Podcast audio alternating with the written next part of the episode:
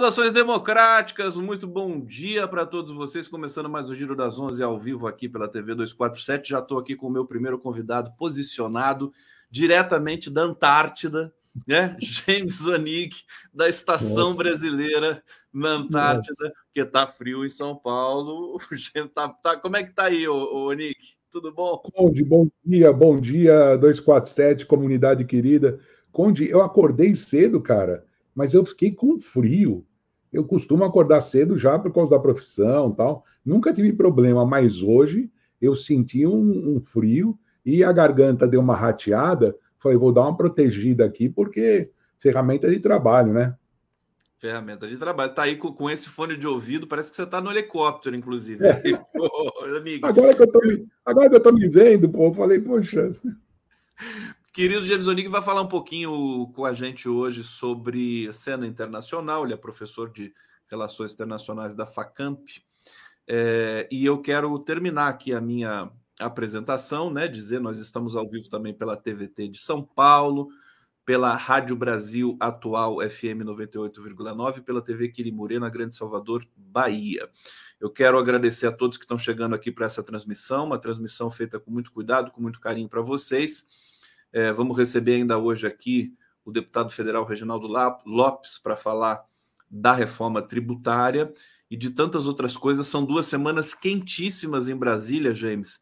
É, e, aliás, é, quente como se o clima está frio, o clima político está quente, porque são, são muitas negociações para que se aprove a reforma tributária, dentre outras coisas que vão pautar aí o Congresso nessas duas últimas fatídicas e últimas semanas é, antes do recesso parlamentar. Antes de falar é, dos protestos na França, que eu quero trazer esse tema para você, que está me preocupando bastante, é, também dos ataques né, de Israel a Jenin, ali na Cisjordânia. A gente vai receber a Soraya Mislé também, que é uma especialista nesse tema, vai falar com a gente depois.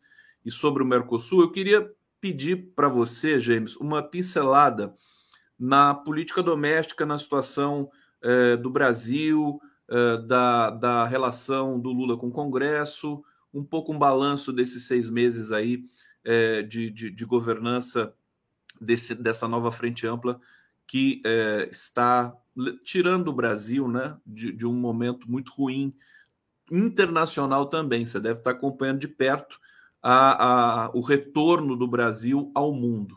James Onig, fala tudo para gente. Conde, verdade. A gente está passando por um momento também muito rico nesse sentido. Esse reposicionamento do Brasil externamente é um, é um ganho inestimável para o futuro da situação interna. Eu sempre faço esse link, Conde, porque se nós estamos fortes externamente, e fortes no sentido sermos escutados, sermos ouvidos, é, as pessoas entenderem as intenções do Brasil, isso reverbera para nós internamente uma melhor condição internacional que valoriza a nossa posição não só econômica, mas também no futuro. O futuro que é um futuro muito importante, porque justamente nesse momento que a gente vive, nós estamos vivenciando as transformações básicas, as transformações fundamentais da matriz energética mundial. E o Brasil pode contribuir decisivamente nisso. O Brasil tem capacidade para contribuir decisivamente nisso. Então, a política interna, ela se transforma também numa política importante, porque rapidamente esses elos começam a manifestar os interesses dos grupos econômicos que vão estar ao lado do país ou de grupos econômicos que não vão estar ao lado do país. É isso que eu consigo notar nesse momento. A política interna passa por um momento, e eu acho bastante produtivo, apesar de, de ter ressalvas e problemas que podem acontecer, mas desse momento que vive o ministro Haddad, que é um momento importante de trazer interlocução direto para o Congresso, explicar quais são as intenções, saber negociar. Você muito bem disse, nós estamos num governo de frente ampla. Nós temos que resgatar o país. Então eu vejo que internamente as articulações podem desagradar muitos de nós, mas em certos momentos elas são necessárias. O remédio é doloroso, o remédio é muitas vezes azedo, um gosto ruim, mas em nome do Brasil a gente vai ter que fazer isso.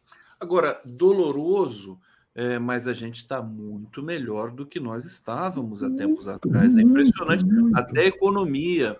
Estava é, vendo ontem os dados ali do programa popular, do, do carro popular.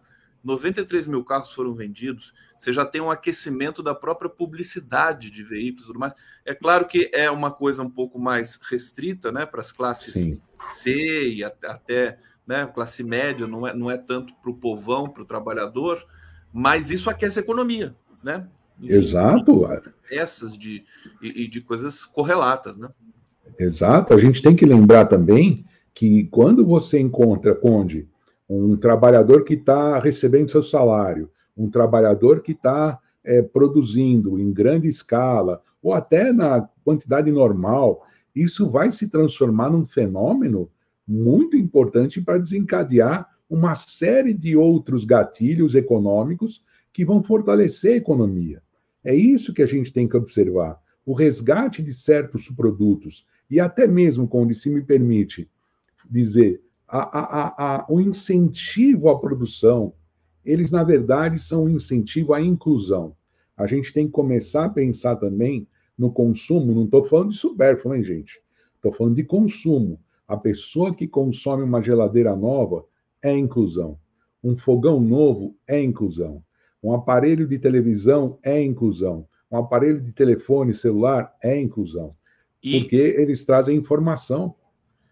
E o governo nem começou a trabalhar a linha branca ainda, que é essa linha Exato. de fogão, geladeira e tudo mais. Na hora que começar.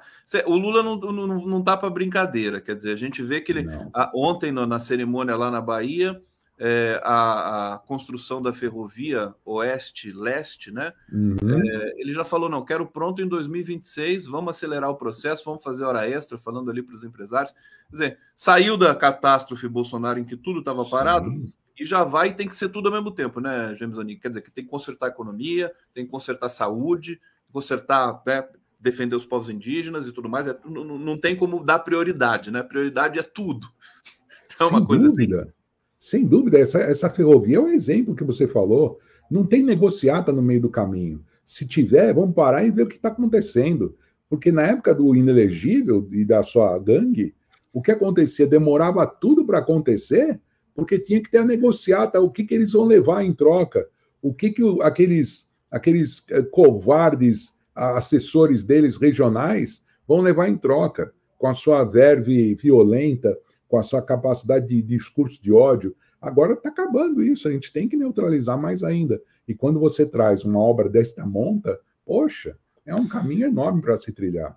Depois do aposto inominável, agora o aposto inelegível, né? O inelegível, agora a gente pode falar com toda tranquilidade. Aliás, ele pode ficar inelegível até depois de 2030, agora com uma, um processo do TCU que está em curso. Deixa eu saudar aqui o Marcelo Dias, que está nos acompanhando. Querido Marcelo Dias, que vai estar presente aqui na sexta-feira conversando conosco. Obrigado, Marcelo. Obrigado a todos que estão acompanhando aqui. Estou esperando o superchat, estou esperando as perguntas, as sugestões aqui para nossa transmissão. É, deixa eu ver para onde que eu vou. Deixa eu só dar uma parcial aqui dos, dos últimos acontecimentos.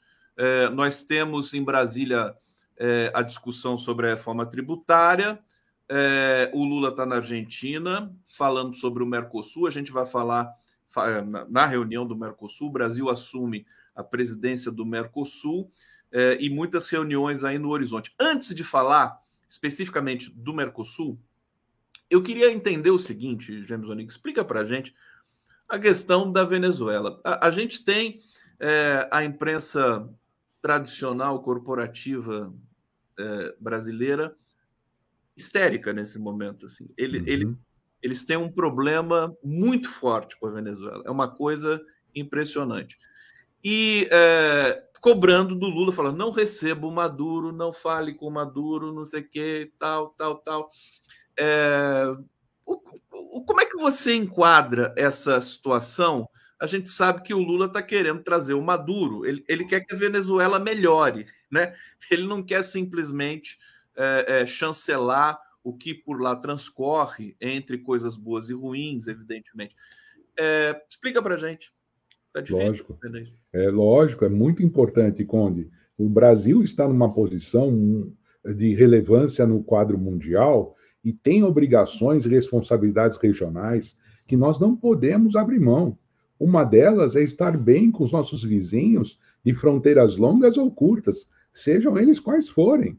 Nós temos que estar muito bem com os nossos vizinhos. E a Venezuela é um vizinho que pode ter os seus problemas internos, que já vem passando há muito tempo, mas a gente não pode deixar de mencionar qualquer discussão a respeito da Venezuela sempre vai estar turvada pelos bloqueios e pelas sanções impostas pelos países desenvolvidos, capitaneados pelos Estados Unidos. Então, dito isto, quer dizer, você tem um problema estrutural na relação, mas a posição do Brasil de liderança, não no sentido de opressão, mas liderança no sentido de dar voz. Eu acho que essa é a nossa liderança, sabe, Conde? O Brasil dá voz para muitos outros países. O Brasil, liderando essa nova voz do Sul Global, tem obrigação de inserir a Venezuela. E, lógico, ao inserir a Venezuela, algumas situações mazelas podem aparecer, especialmente a fase que o governo Maduro vem passando.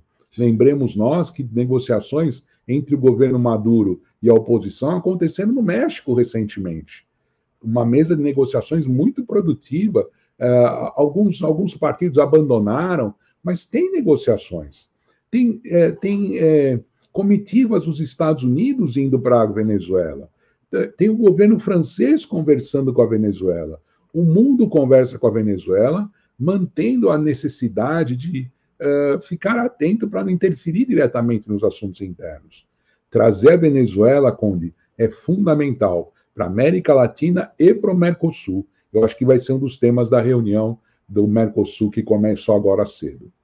É, o que, o que o, as elites brancas brasileiras reivindicam é que o Lula é, não dê tanto cartaz para o Maduro, né? Assim, não receba de tapete vermelho e tal. Porque todos esses países que você falou, eles conversam com a Venezuela, mas quase que nos bastidores, né? Exato. Não, eles conversam intensamente, mas eles não fazem uma, uma mise-en-scène, né? O. Lula já quer fazer isso porque ele acha que o Maduro precisa também de um certo reconhecimento. É, agora, só para só a gente fechar esse tema, na sua opinião, quer dizer, essa, essa história do Lula falar democracia relativa, ele foi provocado ali por um jornalista e tudo mais, essa, essa frase, enfim, esse sintagma, essa, essa construção está rendendo até agora, o pessoal está falando até agora de democracia relativa, não existe, mas a gente sabe que nenhum, nenhum conceito é absoluto, né? Na linguagem. Como é que como é que esse pessoal vai querer, né? Eles estão eu vejo que a imprensa convencional está com uma num comportamento autoritário com relação ao sentido de democracia. O que um professor de relações internacionais para os seus alunos ali diria com relação a essa fala do Lula e ao que ocorre na Venezuela? A gente tem notícias de que há, há uma, uma pré-candidata à presidência, cujo nome agora me escapa, eu vou buscar aqui, mas ela se tornou inelegível por 15 anos e muita gente dizendo que aquilo é, é algo do, do, do, autoritarismo ali do governo venezuelano. Você viu esse tema? Você viu esse, esse ponto? Pode falar para gente? O da, da, da inelegibilidade eu não vi, não vi ainda, Conde. Mas da democracia relativa, eu vou fazer um jogo de retórica que você, como, como big comunicador, vai entender.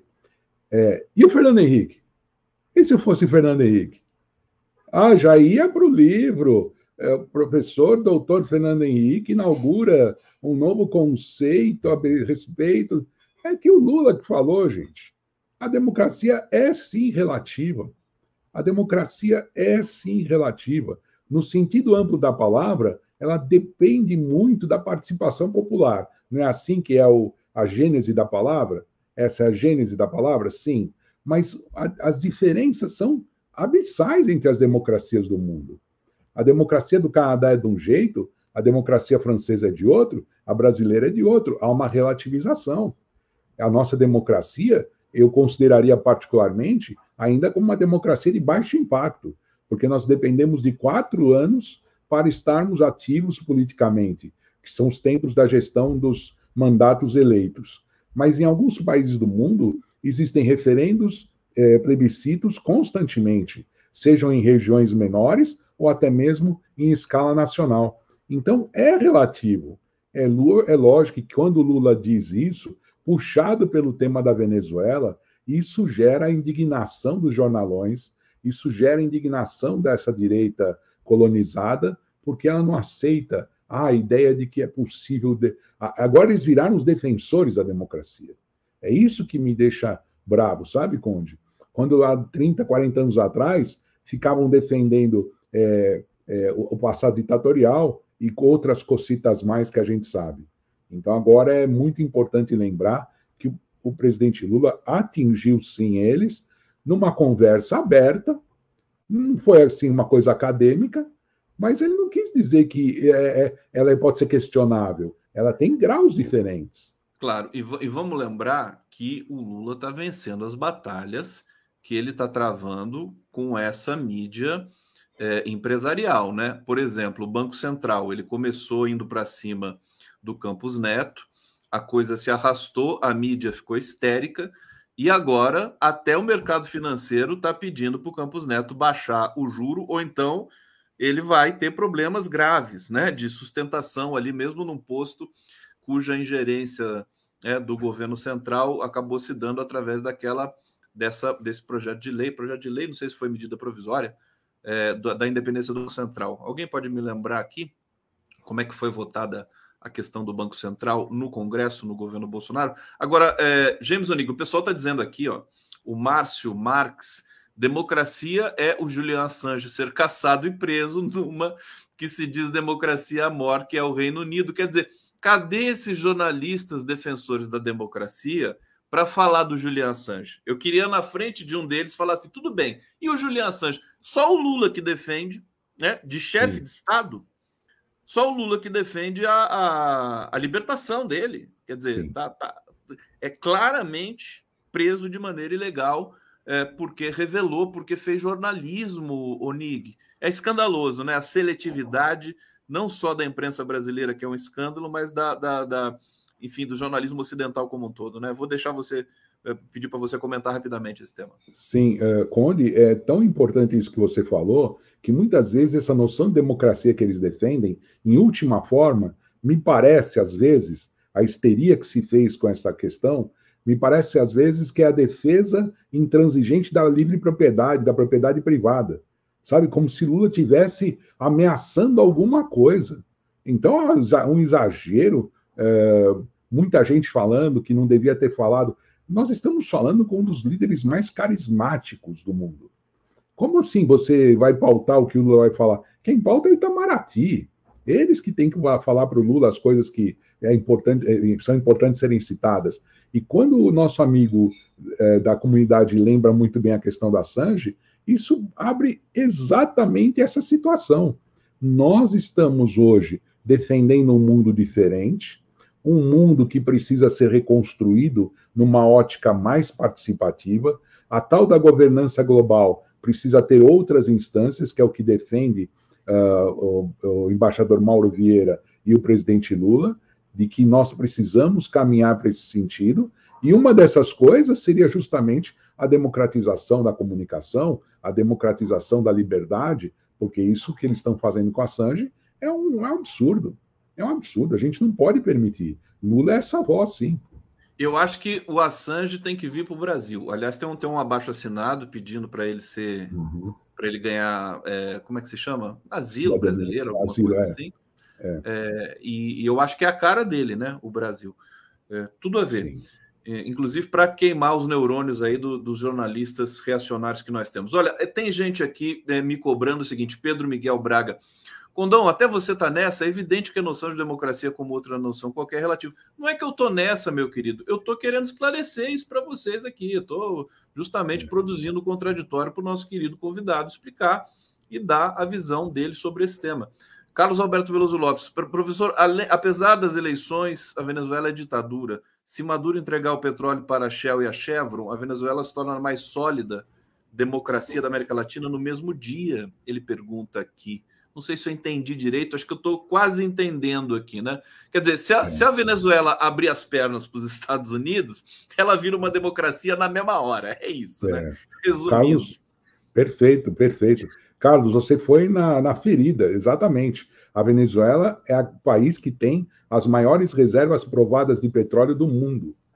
As reservas provadas de petróleo do mundo são venezuelanas. E ela teve um acréscimo nos últimos anos, porque descobriu um pouco mais de petróleo na base do Orenoco, quer dizer, um lugar que é o rio ali que corta, eles descobriram mais um pouquinho.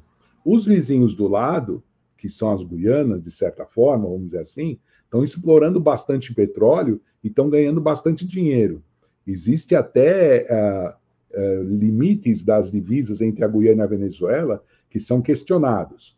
Então, uh, é muito importante isso que você falou, porque insere a Venezuela na discussão da reserva de petróleo que vai representar o último quinhão do petróleo em escala mundial. Precisa ter isso, Conde, para fazer a transição energética. Tá bom, vamos fazer a transição energética. Mas quando ela começar a falhar, ou se precisar fazer alguma transição mais lenta, da onde vai vir o petróleo? Essa é uma preocupação, já que alguns postos do México estão secando. Então a gente precisa, ah, não só do México, Conde, no Mar do Norte, ali né, entre a Inglaterra e a Escandinávia, ali aquela região toda, tem poço secando, gente. Então precisa saber onde está. E está em governo que questiona esse imperialismo, não é bom. Então Não, você tem razão, Carlos. Você se lembra quando eclodiu ali essa, essa guerra suja patrocinada pelos Estados Unidos na Ucrânia? Né? Todo mundo sabe disso, todo mundo que lê, que se informa, não só pelas agências ocidentalizadas. É, o Joe Biden imediatamente foi conversar com o Maduro sobre petróleo. Você se lembra disso? Exato. Foi, foi para, enfim, se precaver com relação ao fornecimento de petróleo. É, não sei se aos Estados Unidos, enfim, toda essa jogatina internacional sim, sim. aí do petróleo, porque os Estados Unidos são autossuficientes, se eu não me engano, né? Ou não? Exatamente. Hoje os Estados Unidos eles são autossuficientes a partir também da exploração do shale gas, do gás de xisto.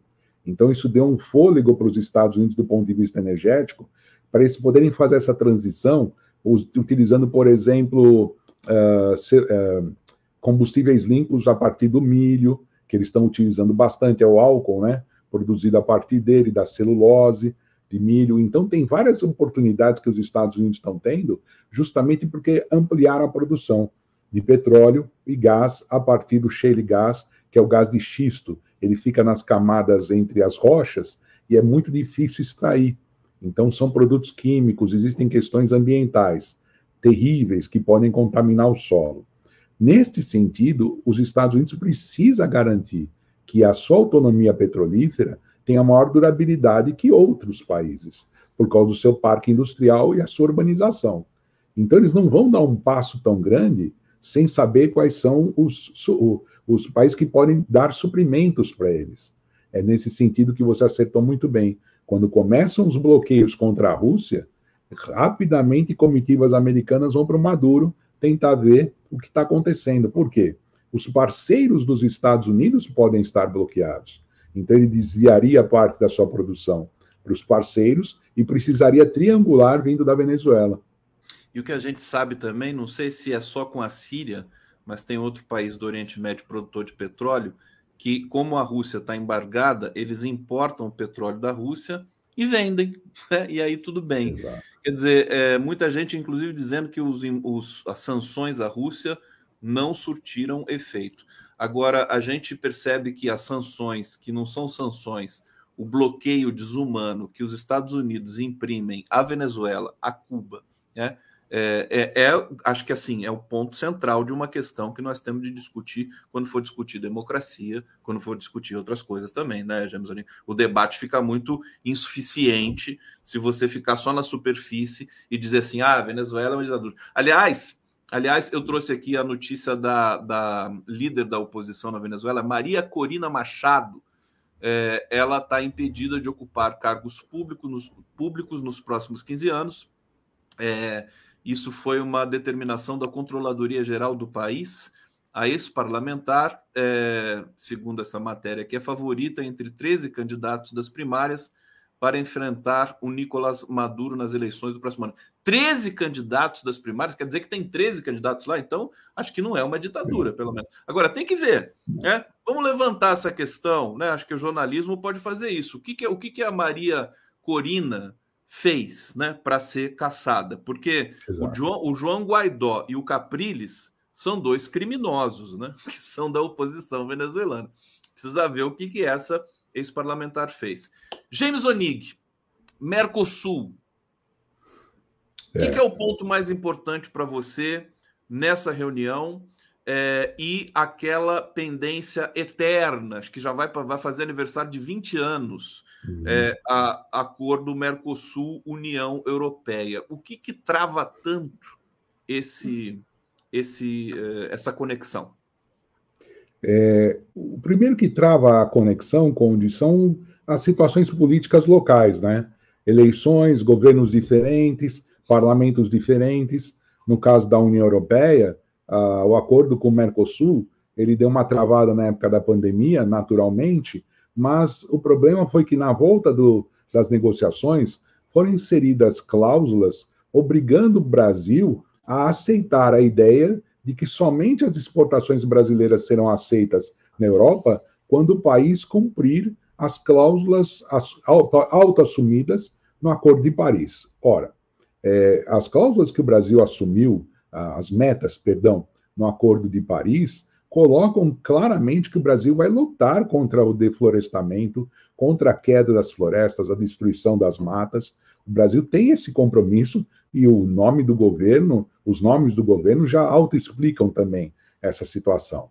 Porém, os europeus querem que as os mercadorias brasileiras tenham essa chancela, tenham este carimbo para poderem entrar no mercado europeu. Se isso realmente acontecer, o Brasil também pode exigir que os europeus cumpram ou quanto ao controle ambiental e a sustentabilidade. Se nós podemos exigir deles, eles também vão Onig, deixa, nós deixa temos uma outra questão. Só, nós temos um outro... Onig, você está me ouvindo? Oi. Querido, é, o teu sinal oscilou muito agora. Eu vou pedir para a gente esperar estabilizar um pouco a internet, que eu acho que é uma questão de instabilidade. Para você voltar e, e, e, reformular, por favor, o que você disse para a gente que a gente perdeu. Até diria, você congelou agora de vez, Onig. Não sei se você está me ouvindo, mas se tiver, é, você sair e entrar novamente no link é, para ver se a gente supera esse momento aqui. O pessoal está falando aqui, tá ruim o áudio, né? Calma que a gente já vai consertar isso aqui. Deixa eu. Você está me ouvindo, James? É, agora, deixa eu até tirar ele do link aqui, que ele vai entender é, para ele entrar de novo. Opa, agora mexi em tudo aqui. Cadê? Opa. Vocês estão vendo essa pintura atrás de mim aqui? Atrás de mim? No, no nosso chroma key glorioso. É, pintura, o nome da autora dessa pintura é Gil. Né? Ela me mandou pelo e-mail.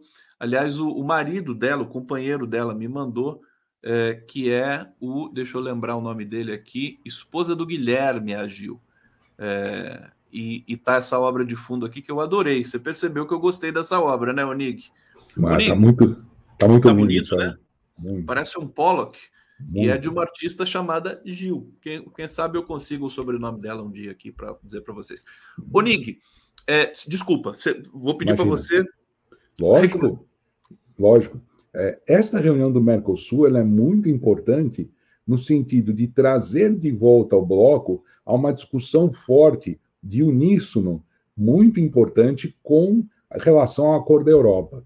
Se os europeus vão exigir da gente qualquer coisa relativa à sustentabilidade, que o Brasil e os outros países cumpram o Acordo de Paris, as metas autoestabelecidas do Acordo de Paris, nós temos direito de também pedir para eles que eles cumpram as metas deles. E nesse sentido, acho muito acertada a decisão do governo brasileiro de não liberar as mercadorias industriais europeias que tenham capacidade direta de concorrência com a nossa já uh, abalada indústria. Então, nós temos aí que defender esse mercado. E no Mercosul, Conde, vai ser o ponto nodal, na minha opinião, onde esse tema vai ganhar relevância regional. Então, o Brasil vai expor essa situação, por ser o maior exportador. Vai, mais uma vez, voltar à questão da taxa única de importação. Né? O Brasil, o Brasil os países latino-americanos, just, justamente no Mercosul, sempre tiveram esse sonho, né? uma taxa única para todos. Isso é muito difícil de acontecer. E tem um pequeno detalhe que está acontecendo nessa reunião, que o Lacalle também vai uh, expor seus interesses uh, de que o mercado ganhe relevância nesta hora, porque ele já tem interesses em fazer acordos uh, bilaterais fora do Mercosul. Ele está dizendo isso. Isso é muito triste, porque o nascimento do Mercosul ele já estava marcado pela democracia e pela pluralidade, e Lacalle Pou falar isso agora do Uruguai, neste momento que há uma transição geopolítica no mundo, mostra um pouco de é, insensatez da parte dele. Venha com o Mercosul e não comece a buscar acordos bilaterais só Uruguai e China, só Uruguai e México, só Uruguai e Estados Unidos. Isso acaba minando o bloco, né? Aliás, tem, tem é, algo que está por vir, que é um bloco ainda mais robusto que o próprio Mercosul, ou o Mercosul ampliado, porque quanto, quanto mais juntos estiverem os países de um continente, né, mais fortes eles serão no cenário internacional. Parece que as pessoas não entendem isso, né? Sem o dúvida. Uruguai querendo fazer um acordo sozinho com a China, quer dizer, não faz sentido. Com todo respeito. Agora, é, James Onig, o Lula que se cuide, porque é, esse Mercosul, Brasil agora tem um governo democrático progressista, é, no limite antiliberal, é, e a, o Uruguai tem um governo de direita ou extrema-direita, o Paraguai também, e a Argentina está caminhando para ter problemas uhum. na, na, na, na sequência do governo Alberto Fernandes, que convenhamos, não foi nada bom também, né, Onig? Também não. É, é houve um problema estrutural. Vai dar muito trabalho, Conde. Nós vamos ter que re reorganizar a fala, e aí, Conde, percebe-se uh, muita sensatez política do grupo central do governo. Nós estamos a caminho, se realmente se concretizar a tragédia eleitoral na Argentina, vamos torcer para que isso não aconteça, que a extrema-direita não ganhe lá, nós vamos ter que começar a conversar no estilo frente ampla no Mercosul também. Porque nós vamos ter governos, mesmo que durante um tempo, governos que é, ideologicamente não estão tão afinados, mas podem sim engrossar a voz da região em negociações da escala da União Europeia, em negociações em outros patamares internacionais. Então é muito importante a gente deixar o caminho aberto. Eu diria que esta reunião do Mercosul, ela traz também um pouco de resgate, porque uh, a participação brasileira, é, não digo que estava acanhada, não só pela presença do inominável, mas também pela situação econômica que a região vivia. Então, precisamos efetivamente é, voltar às conversações e trazer esse espírito mais aguerrido se eu não me engano, até o fundo de infraestrutura, o Brasil já resgatou também. Então, o caminho está bem aberto para a gente poder fazer o trabalho e ele se transformar num trabalho cada vez melhor. James Onig aqui no 247, no nosso Giro das 11, que também está ao vivo na TV aberta na Grande São Paulo, na TVT, TV do Trabalhador, agradecendo a audiência fantástica que vocês sempre nos proporcionam. James Onig, França eu tô preocupadíssimo. Tô, eles queimaram, né? É, a população francesa queimou cinco, incendiou 5 mil carros. Eu vou colocar é. imagens aqui. A coisa Sim. tá muito crítica e a extrema-direita está se aproveitando do momento. Eu queria uma, uma leitura tua desses episódios aí em Paris, notadamente, né? Sim. É, Conde, posso dar uma dica cultural antes de a gente começar a falar sobre isso? Sobre esse tema? Ó. Por favor, por favor. Olha, coincidentemente, eh, acabei assinando porque eu vi um filme muito legal, uma plataforma chamada Mubi. É uma plataforma de streaming sobre filmes muito bons, muito bons. E eu não assinei por causa desse que eu vou falar, mas a, a, acabei vendo ele, né? Acabei vendo ele.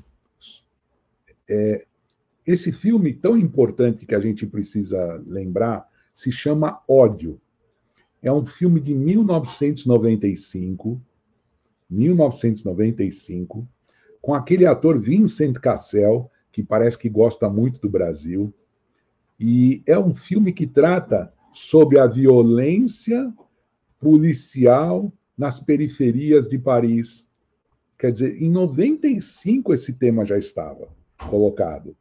Então é um filme muito interessante, trazendo para os dias de hoje. Não é à toa que o rapaz assassinado é um filho de imigrantes. Esta, esta situação que é, mantém-se ativa de forma triste dentro da França mostra que a, o país está muito dividido. É, não há a capacidade dos franceses de entender a totalidade da representatividade da, da imigração para o país. Voltamos às falas de um jogador que me foge o nome. Nós somos bons para ganhar a Copa do Mundo, mas não somos bons para sermos franceses, né? Os, numa referência aos filhos de imigrantes. Aí a cena que você coloca, Conde, uma cena assustadora. Não, não entender um caso policial como caso de polícia e e tratar como se fosse um terrorismo, terrorismo quem está fazendo é, é, são as forças de repressão da França. E por que, que há esse levante? Esse levante também acontece justamente pela situação socioeconômica.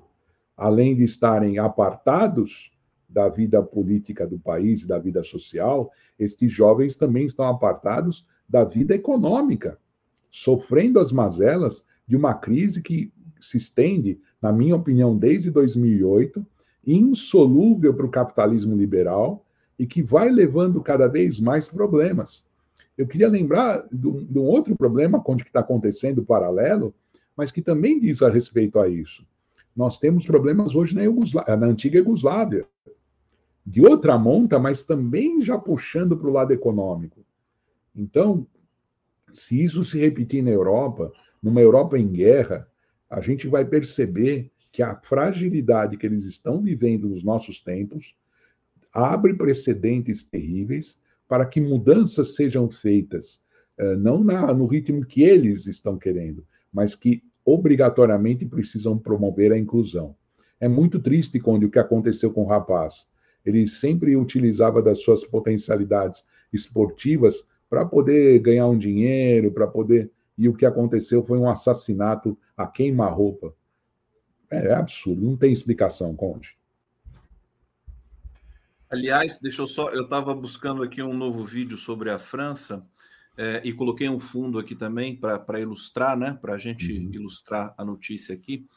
É, e esse vídeo que vocês acabaram de ver é impressionante. Quer dizer, é, é como se fosse o 8 de janeiro brasileiro é, multiplicado por, sei lá, 50, né? Sim, Porque sim. 5 mil carros incendiados. E é uma situação que pode, é, espero que não se alastre, evidentemente, mas a Europa está numa situação complicada em função é, da guerra da Ucrânia, de pressões da, da extrema-direita populista ganhando espaço e a esquerda, segundo alguns analistas que vieram aqui, a esquerda europeia está muito fragilizada, eles não estão encontrando embocadura, né, Onik? Uma situação. De... Por isso que eles estão muito é, é, reverentes ao Lula. Eles, eles depositam muita esperança, né? Vê que o Lula foi na França e, e fez um sucesso imenso ali. Para terminar sua participação, a Soraya Mislet está chegando aqui para a gente falar da Palestina, para a gente falar é, de Jenin. Eu queria que você falasse um pouco também sobre, sobre essa é, esse ataque, mais uma vez, violento, né? É, como de costume, é, e, e, a situação dramática humanitária. Né? Não estão permitindo, Onig, que é, médicos acessem a área, né? com muita gente ferida. Explica para a gente um pouco aí, da sua visão sobre esse ataque de Israel a Jenin. Não existe outra saída a não ser a formação de um Estado palestino autônomo e que agregue a capacidade de receber de volta os refugiados palestinos aos milhões que estão espalhados pelo Oriente Médio e outros lugares do mundo. Isso realmente pode gerar qualquer tipo de, de, de, de revolta entre o governo israelense. mas isso é o que tem que ser feito de imediato. De imediato. Uh, permitir que todo, todo palestino retorne às suas terras, retorne ao seu espaço e acabem com esses bloqueios. Onde eles fazem bloqueio no mar Mediterrâneo. Pescadores da região de Gaza são bloqueados de tempos em tempos, porque o governo israelense cisma que o mercado de venda de peixes vai comprar armas contra Israel. Ora, ora, ora. Nós estamos falando de uma luta insana que já dura décadas e que está marcada por uma luta desequilibrada, uma luta onde uma potência militar, que é o Estado de Israel, mantém forças de ocupação é, ativas e destrói é, alvos civis, alvos civis. Ah, mas é usado como é, escudo humano. Não, não adianta. Tem ser humano, tem civil, criança, mulheres, idosos. Não é possível você aceitar que haja um ataque como esse em 2023, mais uma vez. Mais uma vez. Então, as forças de defesa de Israel se comportam de uma maneira muito, muito, muito triste nesse tema da Palestina, que mais uma vez se arrasta e não se tem a solução, mesmo. Olha que imagem, Conde. Olha que imagem. É. é. Impressionante. A gente não pode mais permitir isso. Isso tinha que ser solucionado. A é, Assembleia aí, da ONU, quantas cadê, vezes cadê já falou? Nossos, as nossas elites aqui para é. reclamar é. da democracia na Venezuela e está tudo bem, né? Lá por pelas bandas de Israel e Palestina, sem condições, né? Triste, muito triste. É hora da gente repensar e reabrir caminhos para que a justiça seja feita com o povo palestino. É a única coisa que pode se fazer. Ou permitir que eles participem ativamente da política internacional com voz de Estado. James Onig, sempre muito bom te receber. É, suas análises aqui, o pessoal adora, todo mundo depois fica mandando mensagem, chama mais o James Poxa. e tal, porque é óbvio, né? Você tem uma análise Obrigado, generosa, equilibrada, serena, sem perder a contundência quando necessário. Você é um sensacional, você é um analista sensacional. Elegante. Obrigado, Obrigado James. Conde. Eu que agradeço, Conde. Até a próxima. E vou estar escutando a Soraya e, e sempre aprendendo um pouco mais sobre esse tema que mexe bastante com a gente. Obrigado pelo convite, meu irmão. Transição no giro. Obrigado, James Onig.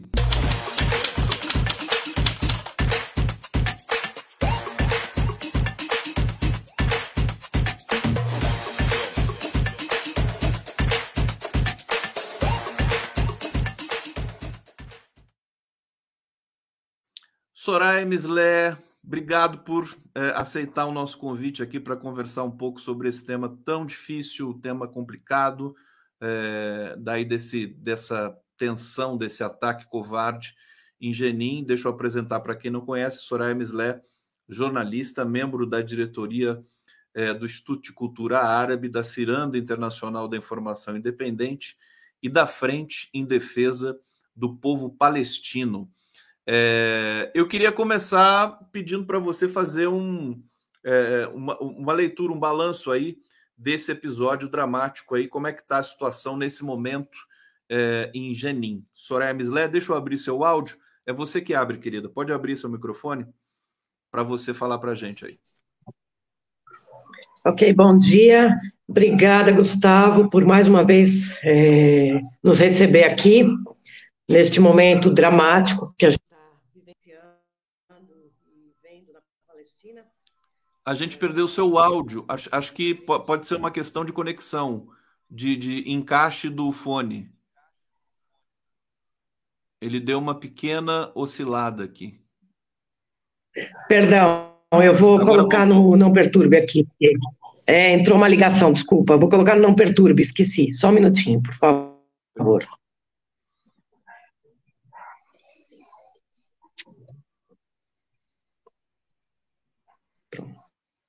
Como é que eu volto aqui?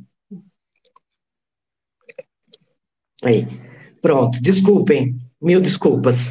Uh, bom dia novamente. Uh, é, agradeço imensamente ao Gustavo, ao convite aqui do, do podcast do Conte para falar sobre o que está acontecendo na Palestina, num momento dramático que nós estamos vendo. Uh, desde ontem, de madrugada, é, Jenin está sob ataque, a gente pode chamar de massacre o que está acontecendo em Jenin, e uma nova onda de limpeza étnica que já deixou é, pelo menos 10 mortos e 80 feridos, destruição de toda a infraestrutura, inclusive como o, o Conde já havia comentado antes, é, ambulâncias estão sendo impedidas de chegar para socorrer os feridos, jornalistas cercados sob cerco e também sob é, tiroteio, o tiroteio e os ataques, inclusive via aérea por helicópteros, é, via terrestre, com essa invasão é, terrível dos tanques das forças de ocupação e também ah, via aérea. Desde 2002 é o segundo ataque via aérea, o primeiro foi em 21 de junho, isso está se repetindo agora em Jenin, no campo de refugiados de Jenin, e uh, uma, uma situação que nos remete muito ao que aconteceu em 48, durante a Nakba, a catástrofe palestina, que resultou na formação do Estado racista de Israel, em 15 de maio de 48, mediante limpeza étnica, quando foram expulsos 800 mil palestinos e cerca de 500 aldeias destruídas, agora, de novo, Israel expulsando as pessoas das suas casas, inclusive jogando o é, gás tóxico, gás é, lacrimogênio dentro das casas para forçar as pessoas a saírem e ameaçando bombardeios se as pessoas não saíssem em duas horas. Isso aconteceu em 48. E essas pessoas que estão lá, uh, neste campo de refugiados de Jenin, é, são descendentes dos sobreviventes da Nakba. Então, são netos daqueles que foram expulsos em 48 e aqueles velhinhos que foram expulsos em 48 sendo forçados a, a, buscar um novo refúgio novamente. Foram 3 mil palestinos que foram obrigados a sair expulsos violentamente de novo agora de Jenin. Então é isso que está acontecendo agora em Jenin. Uh, a ofensiva continua. A gente viu as declarações uh, das lideranças sionistas falando que estavam em busca de terroristas, num antro de terroristas, e não é nada disso. Na verdade, os palestinos resistem, é um território ocupado, e o ocupante é o Estado de Israel. Então, o que, se tra o que acontece é uma resistência heróica dos palestinos contra a quarta potência bélica do mundo. Não tem nada, eles falam em autodefesa, o que é, é, é cínico, hipócrita. Como é que você pode falar em autodefesa quando você é o ocupante, o agressor, o colonizador? O que acontece é, o povo palestino existe porque existe. Oi, pois não.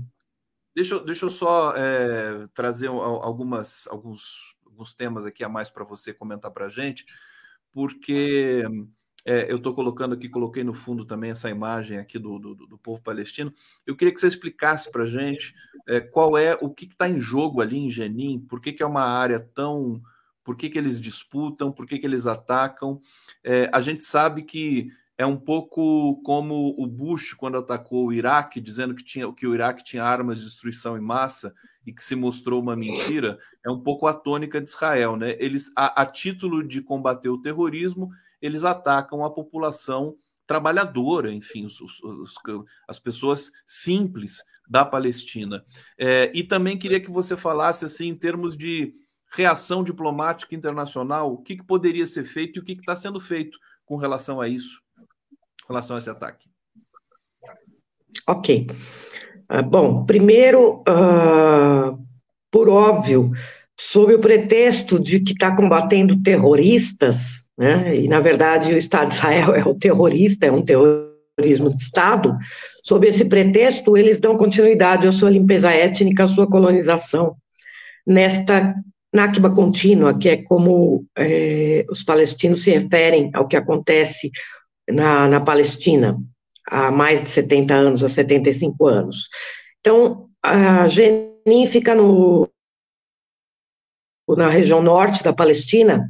Esse campo de refugiados foi estabelecido em 1953 É, é uma área absolutamente densamente povoada, uma área muito pequena, de 0,42 quilômetros quadrados, em que se amontou cerca, a, a UNRWA, que é a Agência das Nações Unidas para Refugiados, fala em 14 mil refugiados, entre 13 a 15 mil hoje, é uma situação muito precária, é, sem saneamento básico, com esgoto a céu aberto, cortes de eletricidade, é, muito, uma situação de muita vulnerabilidade, e tem uma agricultura ali, uma área fértil muito importante ali na região, e que inclusive os palestinos têm, têm sido impedidos até do direito de cultivar as suas terras para sobrevivência. Então, é, como aconteceu em 48, de novo, o Jenin é um alvo dos, da, da, da, continuidade dos assentamentos coloniais israelenses, inclusive porque tem uma área fértil importante. Então, é um, uma, uma área sempre visada neste sentido. Além disso, ela tem sido, sim, um local de resistência heróica. É, é conhecida como um símbolo da resistência Por quê? Porque, por óbvio, numa situação dramática como esta que eu descrevi para você, é, é, de uma carência absoluta, não há outra saída senão resistir, porque resistir é existir. Então, sob o pretexto de esmagar o que eles chamam de terroristas, e nós dizemos que é resistência legítima, sob todos os meios, eles dão continuidade à sua limpeza étnica. É isso que nós estamos vendo em Jenin hoje e isso está se espraiando para toda a Cisjordânia. A gente tem, desde o começo do ano, quase 200 palestinos assassinados na Cisjordânia, é um ano bastante sangrento, entre os quais 27 crianças. É, na última vez que eu estive aqui, a gente estava vivenciando um dos pogroms, que é como os palestinos se referem e podem se referir, né, porque são atos massivos dos colônios, colonos de violência, de botar fogo nas casas, nas aldeias, em Turmuzaia. No começo do ano, é, também fizeram isso em Hawara. Aliás, Hawara, em Hawara hoje invadiram, as forças de ocupação invadiram novamente e prenderam um adolescente. Então, a situação dramática que está se espraiando para outras regiões ali, não só Genin. Genin é o centro.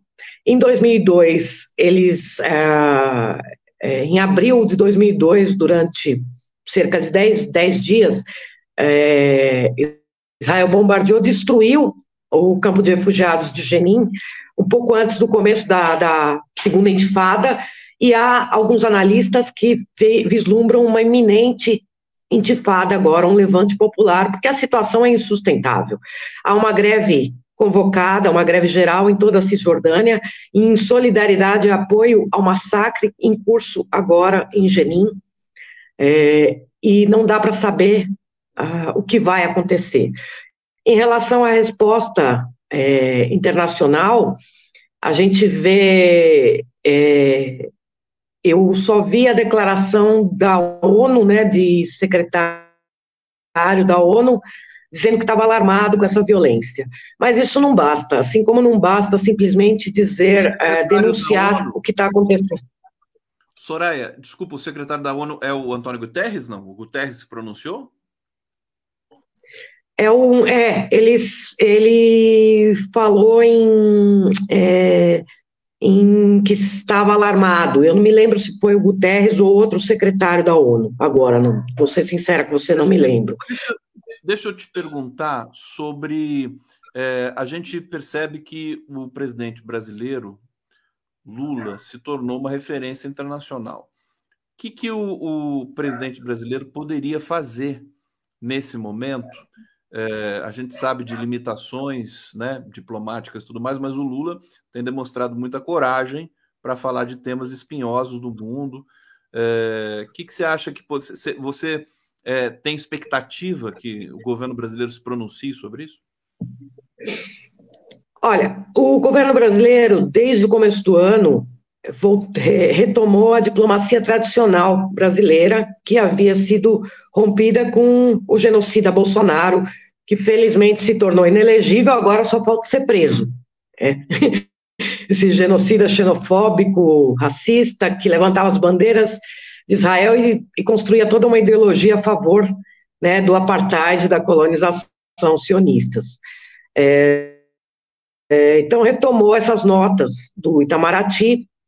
Contudo, há um problema nessas notas, que não é um problema, é, que é um problema da diplomacia tradicional brasileira, que é falar em ambos os lados. Nós não estamos nos tratando de ambos os lados, nós estamos tratando de um colonizador, que é Israel, e de um povo que enfrenta uma limpeza étnica, colonização, apartheid, que é o povo palestino.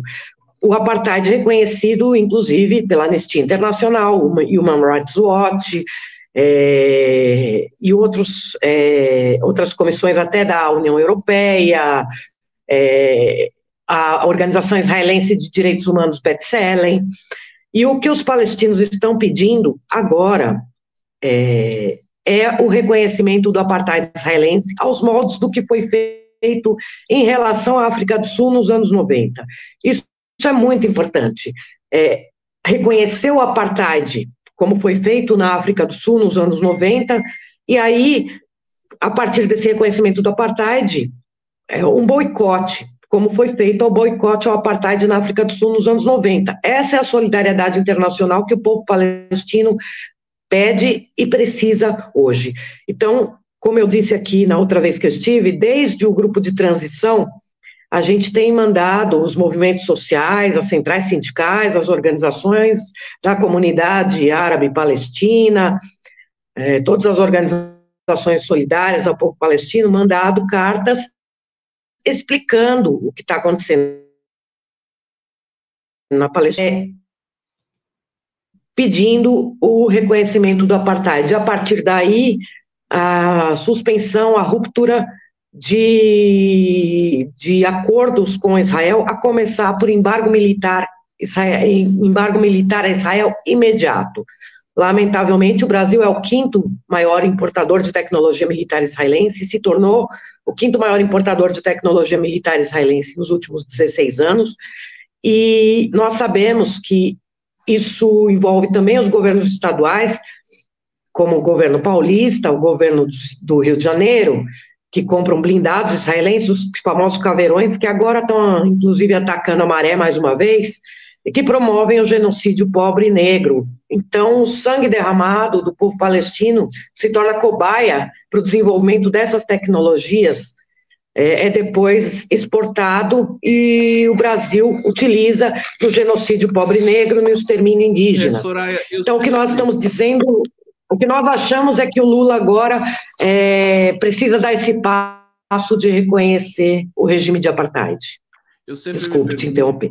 Porque o, o, um povo que foi vítima de genocídio na Segunda Guerra é uma coisa que não entra na minha cabeça, né?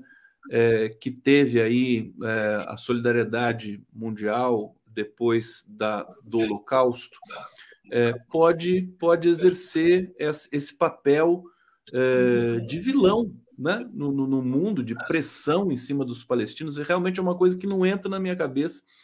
É muito difícil, vou tentar promover o máximo possível de debates aqui para. Né? E promove uh, uh, o sufocamento né? no mundo com essa, com essa tecnologia de guerra, com essa primazia belicista, né? É uma coisa realmente que é difícil de entender. Acho que Israel seria. É, e, e, eu sei que tem muita oposição de israelenses a isso. Aliás, é uma pergunta que eu quero te fazer no próximo, na próxima sequência aqui. Antes, eu vou trazer comentários aqui do nosso público. Alfredo Rossetti está deixando um abraço aqui para a gente, colaboração. Obrigado, querido. Robson Bob Sobreira. Israel obedece religião nifilins em tornar em tomar terras. Nifi, nef, Nefilins. Eu não, não, não, sei esse termo aqui. Você sabe o que, que significa, é, Soraya? Não sei. Desconheço, não sei. Vou procurar porque eu não sei. É, Mônica Mello, cadê as sanções a Israel? E ela pergunta, e ela diz: Jesus é palestino. É, a gente vê que o, o, o Netanyahu agora ele, ele está né, primeiro-ministro nesse momento. Né? Eles formaram o governo em Israel.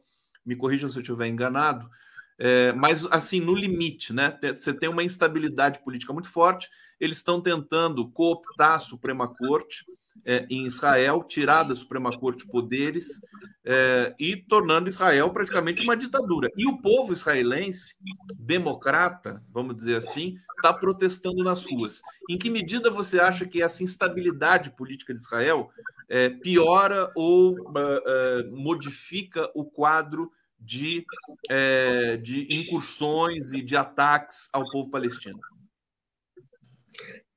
Essa é uma excelente pergunta, Gustavo, porque nós temos visto historicamente que sempre que há, é, se antecede uma eleição ou há uma crise interna, o sangue palestino serve é, como diversionismo e para aumentar a popularidade desses líderes, lamentavelmente. Então, essa é uma excelente pergunta, porque, de fato, Netanyahu, é, quando faz essas declarações e ele fez um, essa declaração falando que estava combatendo o terrorismo, a gente pode ver que na último, nos últimos ataques que aconteceram este ano, inclusive, aumentou a popularidade dele, que está super embaixo. Né? Então, é, porque se coloca nessa, é, divulga essa cultura do medo, olha, aquele pessoal bárbaro, não civilizado, os terroristas, né, e, e, se coloca como o que vai garantir a segurança, o que é uma grande mentira. E, então, o uso político do sangue palestino derramado é, nessas crises internas é uma constante. E, de novo, isso está acontecendo. Há, um, há protestos gigantescos, há uma crise interna é, que não se via né, dentro do, do Estado de Israel, com 100, 100 mil indo para as ruas, 80 mil contra essa reforma judicial, o que é, é uma, é, um escárnio, porque eles falam em defender essa democracia, uma democracia que ignora e, e omite e invisibiliza, inclusive na defesa dessa democracia, que é um apartheid, né? que todo o Estado é, impõe um regime de apartheid contra os palestinos. Isso não está colocado, inclusive, nessas manifestações. Os palestinos é, são é, omitidos, invisibilizados, eles não existem. Mas o, que, o fato é que nessas crises internas, o que a gente tem visto é que, sim, uh, esses ataques servem para aumentar a popularidade dos líderes e para é, de, de, é, distrair, desviar a atenção sobre os seus próprios, sua própria crise interna. É aquela ah, regra, com relação... aquela regra, né? Como que, que, os Estados Unidos também cumprem, né? Se, se o governo está com a popularidade baixa, é, vamos fazer uma guerra para a população apoiar, né, se unir em torno do, do, do, governo que tem a popularidade baixa. É, eu queria é, só, só, dizer para você que a sua conexão está um pouco é, é, instável e por isso eu tenho que cortar às vezes você a sua fala para para gente para gente poder para você enfim para gente poder dar conta aqui do, do nosso debate das perguntas que vão chegando. Só te dizer isso tá? Mas mas está dando para ouvir é, com, com, com, bastante é, possibilidade aqui o que você está falando. Eu queria que você falasse um pouco para gente Soraya é, do, do trabalho que você desenvolve no Brasil no Instituto de Cultura Árabe. É, eu lembro que no nosso papo, a gente teve um papo a, recentemente no podcast, e, e, você me explicando, né? Eu fiquei até impressionado com, a quantidade de palestinos que tem no Brasil. Eu já nem me lembro mais. 200 mil? É isso? Eu queria que você falasse um pouquinho para gente da, das ações que você tem tomado, publicado. Eu vou colocar o endereço do site do Instituto de Cultura Árabe aqui na tela é, e, e dizer como que do Brasil né? É, você, por exemplo, pode, pode ajudar, auxiliar é, a Palestina nesse momento, e não só nesse momento, porque é, é praticamente todo momento de sufocamento né, que os palestinos sofrem ali na região. Ok, obrigada pela sua pergunta. Sim, é, o Instituto da Cultura Árabe é, é, visa promover, difundir, é, disseminar é, essa cultura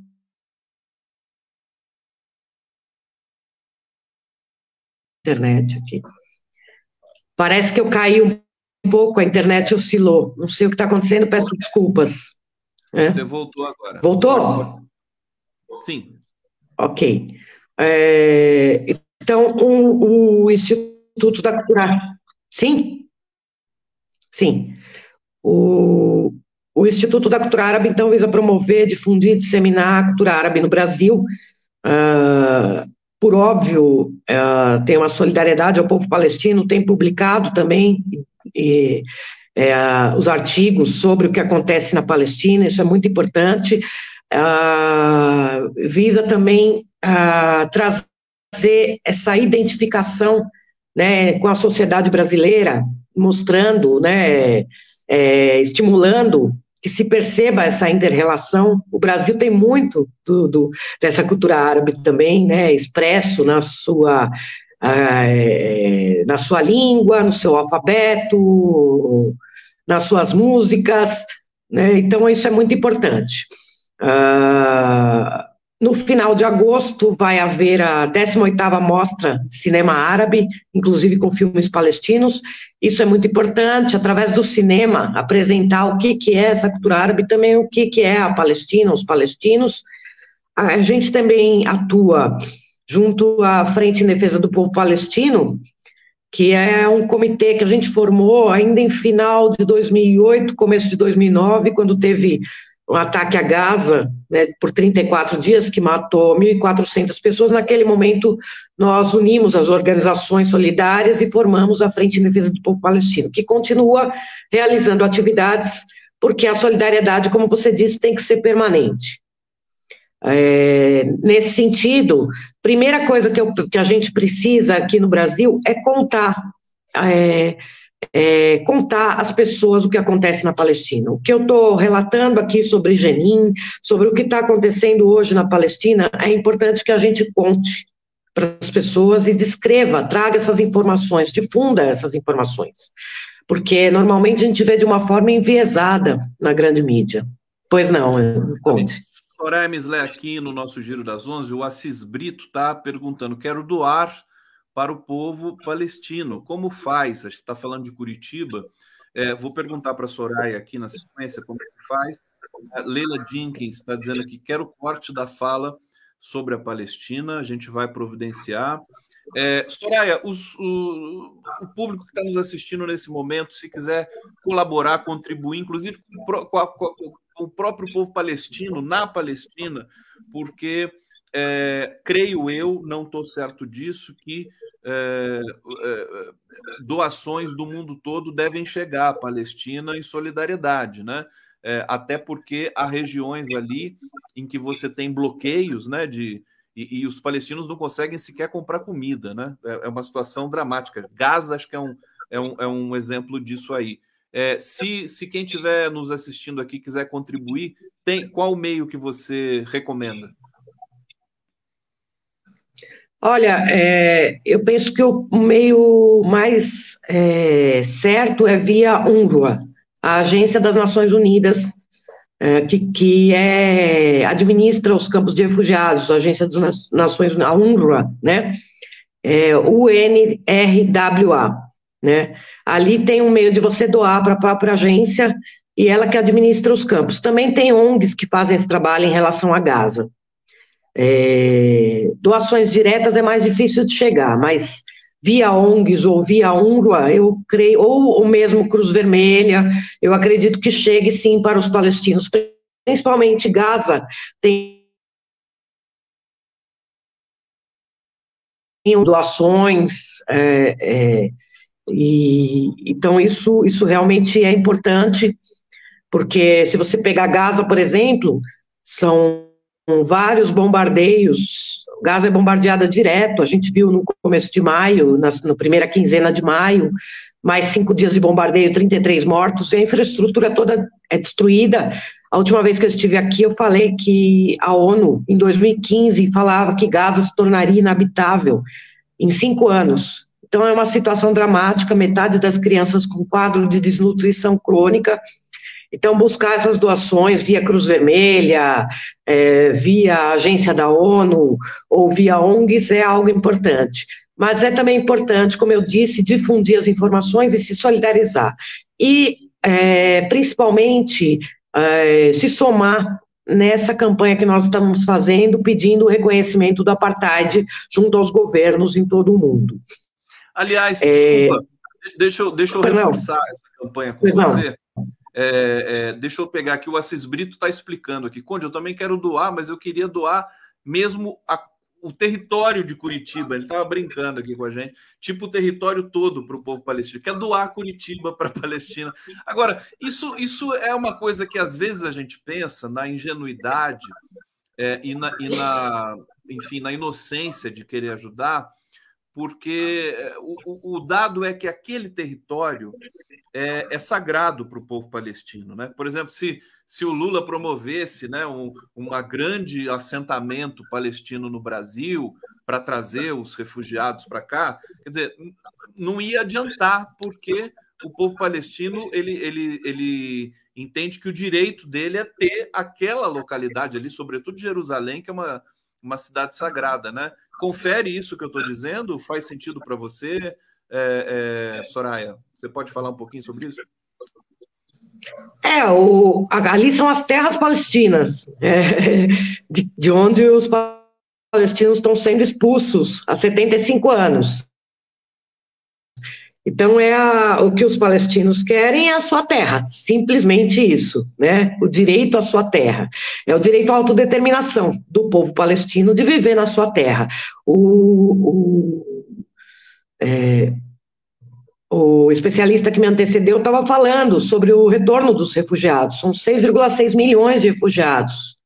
E eles têm o direito legítimo ao retorno. Eles têm esse direito de retornar às suas terras. E os palestinos têm o direito de viver livres de apartheid, de colonização, de limpeza étnica. Simples, simplesmente isso. Né? Não tem nada de simples, mas é isso. Então, é, é não, não se trata de uh, assentá-los em outros lugares. Isso já, é, já tem sido feito. Né? Os palestinos sim, é, são refugiados dentro da sua própria terra. Olha o caso de Jenin, né? são deslocados internamente. Uh, os, os, palestinos estão em campos de refugiados nos países árabes. Eu vou contar uma história sobre isso que acho que ilustra bem.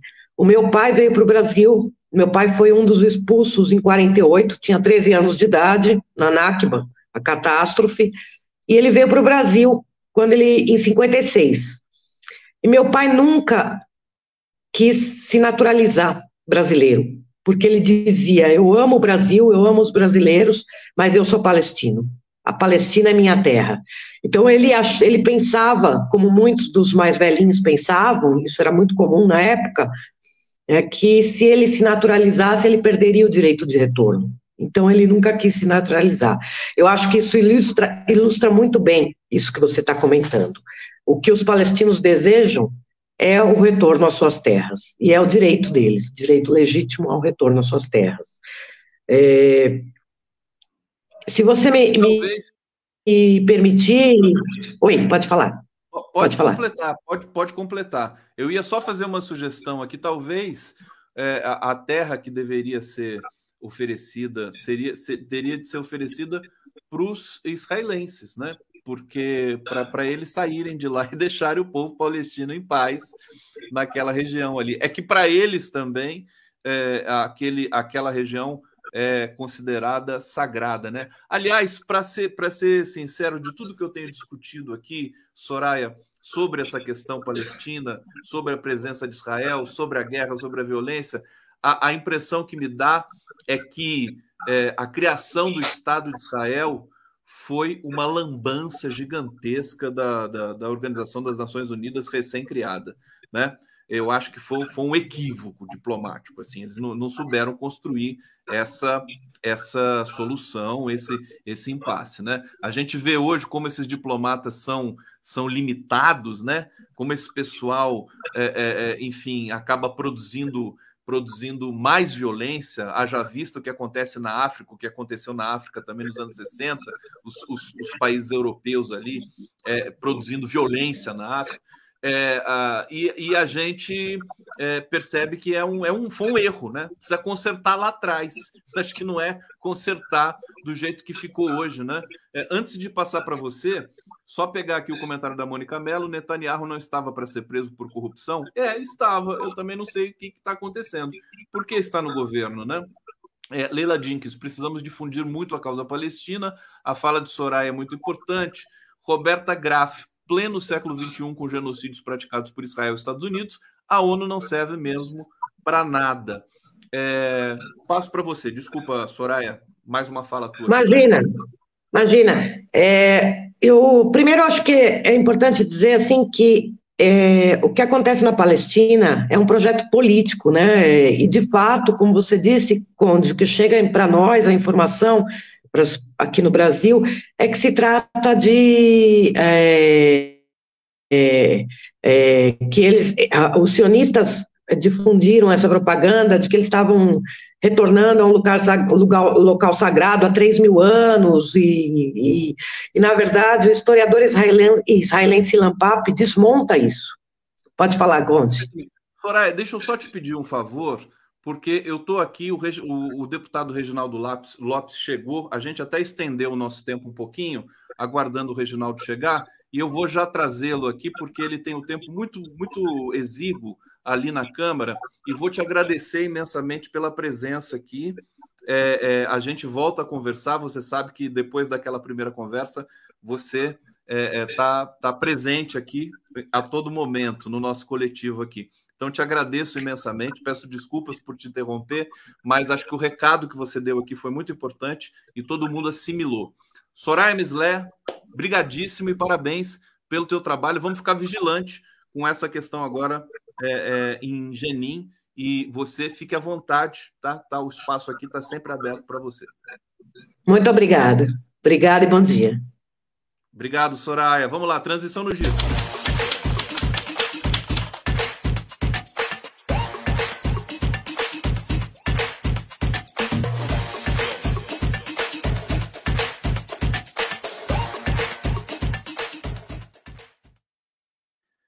Reginaldo Lopes conosco aqui, que prazer recebê-lo, meu querido Reginaldo Lopes. Muito trabalho aí em Brasília, a gente sabe como é que está a coisa, semanas decisivas antes do recesso parlamentar.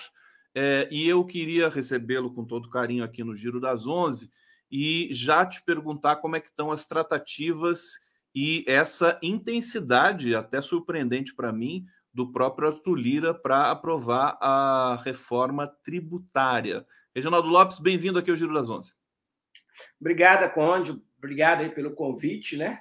É, se fosse lá nos Estados Unidos, a gente ia chamar essa semana da super semana, né? Ou seja, é uma semana que nós estamos tratando aí de cinco grandes assuntos para o desenvolvimento do nosso país, para o desenvolvimento de uma nação. Ontem nós votamos uma escola em tempo integral, que é fundamental né, para o século XXI, para o direito do aprendizado, né, para a qualidade da educação, para a diminuição de custo-produção, para a qualificação da nossa mão de obra. Né? Então, de fato, é uma matéria importante que nós conseguimos aprovação ontem de maneira simbólica. Hoje nós temos aí tratamentos é, para discutir também três propostas importantes, né?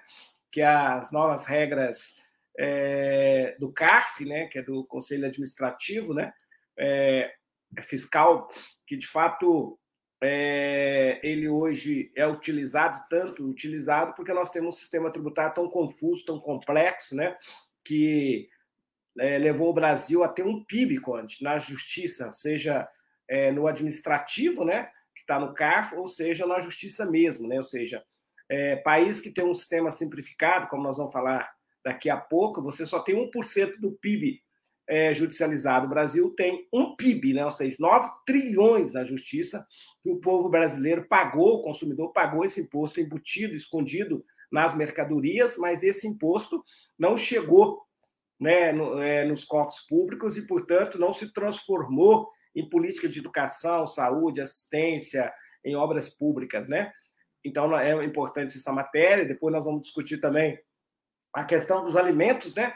Nós temos aí é, a retomada da, da, aquisição de alimentos para, lógico, fortalecer a agricultura familiar, né?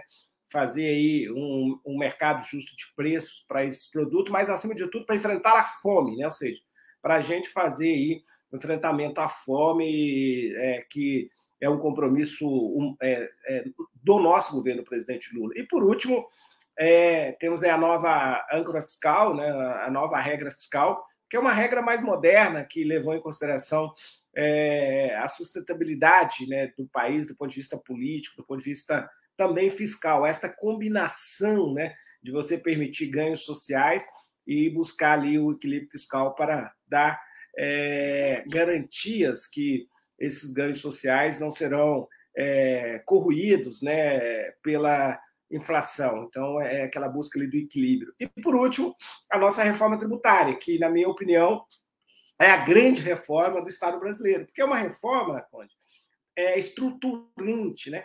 Nós temos um sistema que a gente fala de cumulatividade tributária, que cobra imposto do imposto, né? cobra é, imposto em efeito cascata. Então, se a cadeia da economia for curta, o cidadão está pagando ali imposto em efeito cascata 8% daquele bem, daquele serviço, da mercadoria, 8%. Agora, se a cadeia for longa, depende das etapas né, para a produção de um bem manufaturado, chega até 20%. Então, isso fez o Brasil desindustrializar de maneira precoce. Né? Tanto que o nosso déficit na balança comercial de importação versus exportação bateu na casa de 128 bilhões de dólares. E é bom lembrar que um bilhão de dólares é 30 mil empregos que nós estamos deixando de gerar na economia, direto na economia brasileira, e estamos exportando para fora do país. E, ao mesmo tempo, o Brasil virou um paraíso para importação, porque é, também a economia brasileira perdeu essa competitividade por causa desse sistema acumulativo. E nós vamos introduzir no Brasil, então, o que é feito no mundo inteiro, que é cobrar imposto sobre valor adicionado em cada etapa de produção, que é o imposto de valor agregado então, isso vai dar ao Brasil muita eficiência produtiva, muita competitividade. Então, um pouco aí do nosso debate que nós vamos fazer durante essa semana. Querido Reginaldo Lopes, aqui no Giro das Onze. Estou vendo que você está um pouco resfriado, Reginaldo. O que, que, que, aconteceu? Eu vi você ontem no Nacif, você estava excelente. Foi de ontem para hoje? Foi. Hoje. É... Ontem a gente ficou até umas duas horas da manhã fazendo convergências, conversando passando, né? Saí da Globo News meia-noite e meia, então acho que eu acabei ali pegando. Eu sou muito alérgico também, então essa mudança de clima mexe muito comigo, né? Então, fiquei, mas nós estamos aqui animados com o Giro 247 obrigado pelo convite. Olha, fiquei preocupado aqui com o deputado, se vocês tiverem sugestões aqui de chazinhos e tudo mais. O pessoal, quando eu fico meio doente aqui, eles dão sugestões aqui para gente. Olha o sorriso do deputado. É resolve, você sabe, né? Tá, tá, de, tá trabalhando muito, né, Reginaldo? Não é, é, assim, é até duas da manhã todo dia, né? A, a informação que a gente tem é essa. né, Conde? Que desde 1965 o Brasil não faz reforma tributária. E nos últimos 40 anos, todo ano, todas as legislaturas, houve uma tentativa de modernizar o sistema tributário brasileiro. E, de fato, sem sucesso, né? Então, nós estamos aí às vésperas da gente conseguir votar a reforma tributária. Deputado, deixa eu te perguntar, como é que como é que está sendo desenhado esse texto? Você deu alguns pontos aqui para a gente. É, muita gente dizia que essa reforma tributária seria provisória para quebrar o galho e que depois viria uma reforma realmente para valer. Faz sentido essa percepção? E eu quero saber como é que vocês estão, como é que está tá sendo a construção e quando que vai ser apresentado esse texto? É, é hoje é um dia possível? Olha, é, essa reforma é estruturante. É uma reforma, não é uma reforma trivial, não é uma mera simplificação. Essa reforma corrige todas as distorções, em especial da tributação sobre consumo, porque nós dividimos em duas etapas, né, o nosso alinhamento político. O primeiro alinhamento político é para fazer a reforma dos impostos indiretos. Então nós estamos pegando cinco impostos, três federais, né, que é o PIS, a CONFINS, o IPI, mais o ICMS e o ISS, e estamos unificando e criando um imposto de valor agregado, um imposto de bem e serviço. Um imposto que vai é, incidir apenas no valor adicionado de cada etapa tributária. E dentro do conceito do imposto de valor adicionado, você também traz várias mudanças. Por exemplo, o Brasil é o único dos poucos países no mundo que cobra o imposto na origem, aonde emite a nota fiscal nós vamos cobrar imposto agora no destino. Então, é uma mudança também muito importante, porque não faz sentido algum um cidadão lá da minha querida cidade de Bom Sucesso pagar imposto para uma outra, para um outro estado ou para uma outra cidade. Então, isso é injusto do ponto de vista é, da, do Pacto Federativo, da descentralização das riquezas. Então, o imposto agora será cobrado aonde mora o cidadão. E ao você tirar o imposto do, da origem e mandar o imposto para o destino, nós resolvemos um segundo grande problema do país, que é as guerras fiscais. Ou seja, não tem como um governador mais utilizar esse instrumento de incentivo fiscal, porque não é dono mais do imposto. O imposto pertence a terceiros. Então, também, nós estamos agora eliminando com o imposto no destino essa renúncia fiscal, essa guerra fiscal, que, na verdade, não resolveu o problema dos contrastes regionais, não resolveu. Tem estado que tem 40% da sua arrecadação comprometida com os incentivos fiscais. E não também é, produziu produtos baratos para o povo brasileiro, ou seja, essa renúncia fiscal ela não chegou no produto, ou seja, é, ela parou, ela foi incorporada à margem de lucro do setor produtivo. Então, o Brasil, mesmo dando incentivos fiscais, não há ação de preço. Então, esse modelo deixou de ser funcional. Agora, por que, que foi criado essa política de incentivos fiscais? Porque a União foi omissa. A União, que é responsável por manter os subnacionais, estados e municípios, não criou um mecanismo que a gente está agora criando nessa reforma, que é o Fundo Nacional de Desenvolvimento Regional. Então, a União e o ministro Fernando Haddad e o presidente Lula, eles toparam aportar 40 bilhões por ano, corrigido pela inflação, para que os estados utilizem desse instrumento para quê? Para resolver o problema da infraestrutura rodoviária, portuária, logística, né? É, ferroviária, de telecomunicações, ou até mesmo fazer o galpão, a infraestrutura para atrair novos investimentos. Mas é muito mais interessante porque esse mecanismo é mais moderno, ele vai, de fato, potencializar vocações econômicas regionais.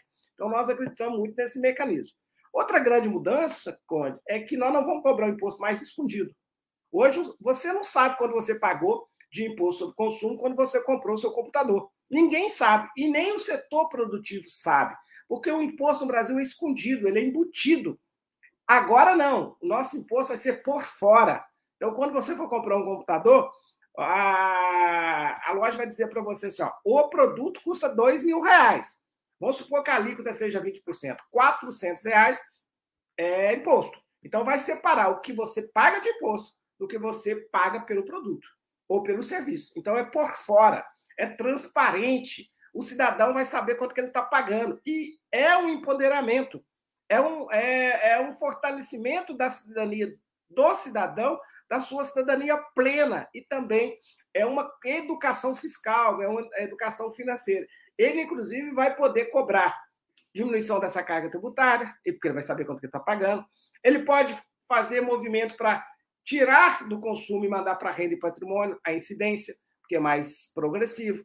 Ele pode exigir também do prefeito, do governador, do presidente da República eficiência nos gastos públicos, porque ele vai compreender que ele é o maior pagador de imposto. Porque hoje quem paga imposto mesmo é o consumidor, é o imposto escondido. 52% da arrecadação vem dos impostos escondidos, do imposto indireto, imposto sobre consumo.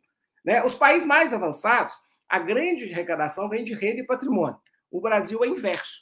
E pior, esse cidadão ele acha que ele não paga, porque ele não está pagando contra-cheque, ele não está pagando imposto de renda, ele não está pagando IPTU, ele está pagando IPVA, ele acha que ele não está pagando, porque o, o comerciante, o, quando ele compra aquele bem, aquela mercadoria, ou quando ele compra aquele serviço, não é informado a ele quanto que ele está pagando de imposto.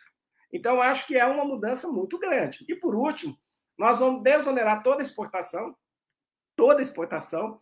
Então, nós não vamos vender mais é, produto com imposto. Isso é importante para o Brasil voltar a ser competitivo no mercado internacional. E também nós vamos desonerar todos os investimentos, porque não tem sentido, Conde. Eu vou lá em Minas Gerais abrir um laticínio, eu nem fiz nenhum queijinho ainda, nem um queijinho mineiro, eu já estou pagando imposto. Eu não. Eu estou fazendo investimento, eu estou comprando as minhas máquinas, estou pagando imposto. Isso não existe. Então você não consegue abrir investimento. E daí, se for lá no Banco Central ainda, se for no banco, é que não aguenta mesmo, porque só no Brasil a taxa de juros é superior à taxa de retorno do investimento. Então nós temos que fazer essas correções para criar o quê? Um ambiente, um ecossistema muito favorável para a atração de novos investimentos e permitir a economia brasileira voltar a ser uma economia de valor agregado. Nós queremos exportar com valor agregado. Então, nós vamos reindustrializar o Brasil. essa reforma ajuda nesse sentido.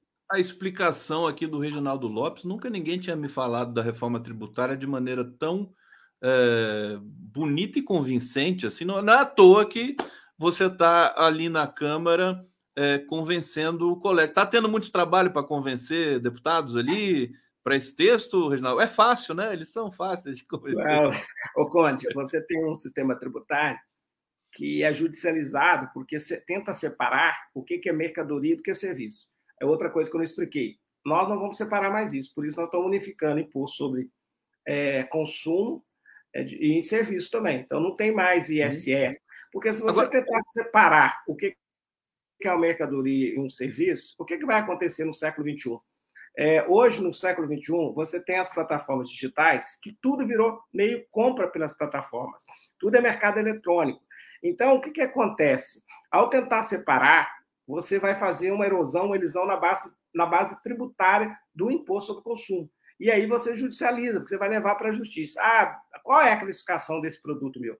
Tanto que você tem uma loja que parou de vender sorvete para vender sobremesa. Mas a sobremesa é o sorvete, porque o Brasil tem um sistema que não é de regra, não é uma alíquota única, não é uma alíquota universal, depende do produto. O Brasil tem 460 mil normas no sistema tributário. Imagina você administrar, você é pagador de imposto, senhor cidadão ou empresário, como que você consegue administrar o seu sistema tributário? Isso levou o Brasil, tem um custo Brasil de 1,4 5 trilhões por ano. Olha o que eu estou te dizendo. De renúncias fiscais, de sonegação, de judicialização, é, de contencioso administrativo, de imposto sobre imposto, de cumulatividade tributária não, não, não creditada, levou o Brasil a ter um custo país de 1,5 trilhões num PIB de 10 trilhões. Então, quanto poucos pagam, os que pagam têm que pagar muito carga tributária porque quando todos pagam, todos podem pagar menos carga tributária. Então, o princípio da simplificação é muito legal. Porque eu te perguntar para você, Conte, um celular, está aqui um celular.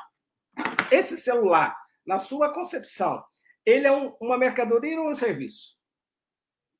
Às vezes você pode As dizer... duas coisas, né? É. Então tem loja que fala, seu Conde, você é gente boa, passa aqui que você tem um cashback e eu vou te dar o celular, você vai pagar seu serviço. É porque ele não quer pagar imposto sobre a mercadoria que deve ser uns 40%. O imposto sobre serviço é 2%. Então é esse o problema. Entendeu? Aí vai para a justiça depois. Chega o fiscal e fala: ah, mas não é bem assim. Então... É porque tem brechas, acabam ficando brechas é, ju jurídicas, né? Justamente que você está chamando é. a atenção aqui. De, de, eu, eu, quero trazer mais uma questão aqui, aproveitar muito a sua presença. Um exemplo, diga, diga, diga. Você tem no mercado internacional 2,2 consumidores das plataformas digitais. Quando você cobra na origem, você não consegue cobrar. Você tem que cobrar no destino. Eu não quero saber onde está a plataforma. Você cadastra ela, tributa o faturamento dela, mas o destino, o cidadão que comprou, você tributa ele. Para que isso? Para fazer justiça de concorrência. Não pode ter concorrência desleal. Senão você vai acabar com, seu, com a sua indústria nacional. Então não tem problema algum comprar nas plataformas, mas tem que ter uma concorrência leal. Então, o mundo já 2,2 bilhões de consumidores nas plataformas. Um PIB de 5 trilhões de dólares da economia digital. Imagina, no PIB mundial de 84 trilhões de dólares. Então, se você não tiver um sistema moderno capaz de tributar a economia digital, tributar a economia é, pelas plataformas, você vai fazer uma elisão, uma erosão na base tributária dessas economias nacionais, que você vai não mais pagar saúde, educação. Você vai ter uma crise fiscal enorme nessas economias. Então, também nós estamos olhando para o futuro, né? buscando resolver essa tributação digital. Deixa eu dar um recado aqui. Alô, Bernardo Api. Bernardo Api, cuidado, que o Reginaldo Lopes está tá entendendo mais de reforma tributária do que você. O Bernardo Api, o Reginaldo, é o grande. O Bernardo é o nosso mestre, é o nosso mentor. É o grande mestre da reforma tributária já há muito tempo, né? Mas você aprendeu tudo. Olha, deixa eu, antes de fazer a próxima pergunta para você, meu querido Reginaldo Lopes, olha, o pessoal, o carinho do pessoal contigo aqui, olha, Jefferson Cunácia, mascar pedacinhos de gengibre três vezes ao dia. Aqui, Suzane Saldanha, faz um chá de limão com alho. É, Helena, chá eu sei, mas um escão da peça com sal grosso, mais 20 minutos até água esfriar, o melhor remédio. É, Tomé Ferreira, é, força é fé, Reginaldo, suco verde com açafrão e punks, eu não sei o que é. Você sabe, Reginaldo? Não, açafrão eu conheço, mas punks não. Não conhece. Reginaldo vai estar melhor aqui. Hoje à noite. O que, o que, vai acontecer hoje à noite na Câmara dos Deputados? O que o está ali no horizonte de vocês? Eu queria que você falasse o seguinte: procede a notícia de que os governadores estão pressionando para não aprovar a reforma? Não, os governadores querem é, discutir como que se dará de fato a partilha do Fundo Nacional de Desenvolvimento Regional então, eles precisam encontrar entre eles um acordo de como é que será essa partilha. O mais importante, que nunca ninguém fez. Nesses últimos 40 anos, nenhum governo teve coragem de falar assim: eu vou aportar o dinheiro no Fundo de Desenvolvimento Regional. Porque, como o governador vai perder o instrumento do incentivo fiscal, ele tem que ter outro instrumento para atrair investimentos e também é, fazer ali uma uniformidade do país, enfrentar os contrastes regionais. Então, o governo do presidente Lula Fernando Haddad topou aí aportar 40 bilhões, né? E estamos discutindo. Eles querem um pouquinho mais, nós estamos discutindo. Agora, o critério de distribuição tem três, três ideias. Um que é usar o critério atual do Fundo de Participação do Estado e Fundo de Participação do Município, né? É um critério que os governadores do Sul e do Sudeste é, têm mais resistência. Você tem o critério do PIB invertido, né? Quanto menor for o PIB, mais recursos serão é, direcionadas aos estados, tem uma característica social, né, de buscar equidade, é um, é um critério também é, que tem a sua grande importância, e tem um critério social, é, números de pessoas no CAD único, Bolsa Família, que é até um critério que foi levantado pelo governador Tarcísio de São Paulo. Então tem que juntar, na minha opinião, fazer aí uma combinação. Nenhum critério, geralmente, ele é, é totalmente justo, vamos dizer assim, né? É, mas tem que ser um critério que busque aí mais equidade, mais justiça federativa. Então, eu acredito que eles vão combinar aí, vão se acertarem e nós vamos conseguir essa unidade. A segunda questão que está em jogo é como que vai funcionar o modelo é, da gestão interfederativa, porque nós vamos fazer a reforma tributária é, um único imposto dual, né? Você vai pagar, um, vamos simplificar, um imposto de valor agregado da União, com o percentual da União, e um imposto de valor agregado, né, é, dos estados e municípios, né, um IBS. Então, é, nessa, nessa administração dual, vamos dizer assim, que é um imposto, mas ele tem um, um, um percentual que é nacional, um percentual que é dos subnacionais, nos subnacionais você tem que criar uma agência interfederativa de administração desse tributo. E aí tem um debate, né? Os governadores é, é, acham que a arrecadação não deveria ser centralizada. Mas o problema, Conte, é que quando a arrecadação não é centralizada, você pode comprometer o princípio do não cumulatividade plena. O que é isso? Você tem que receber e creditar, porque o modelo é débito e crédito, né? É um modelo que não vai acumulando resíduo tributário. Então, primeiro, o modelo tem que creditar para depois distribuir os recursos para os entes federados. É, segunda questão, também tem empresas que vão sobrar crédito. Né? Porque é, a, a, a, o, o modelo de negócio teve mais custo tributário do que ele tinha que pagar. Então, tem que devolver esses créditos. Então, não pode ser uma agência que distribui e depois não tem o um dinheiro para devolver. Porque senão você desmoraliza o princípio da não cumulatividade tributária, que é plena que nós queremos, para fazer o Brasil diminuir o custo tributário e ser um país competitivo. Nesse caso, nós estamos desenhando aí com os governadores alguma coisa mais híbrida. Como é que é, é, permite ter uma arrecadação descentralizada, mas é, primeiro cumpre essa tarefa que é uma premissa do imposto de valor adicionado. Como é que cria aí uma câmara de compensação? Então, nós estamos estudando para ver se tecnicamente é possível, né? Porque hoje nós estávamos defendendo a tese da agência centralizadora de arrecadação e depois a distribuição. Como é bom ver um governo trabalhando de novo, né? A gente fica muito, enfim, também orgulhoso desse momento do Brasil, um momento de reconstrução. Reginaldo Lopes, deixa eu te agradecer imensamente pela generosidade de vir aqui, agradecer a sua assessoria, que estava aqui falando comigo no, no Zap.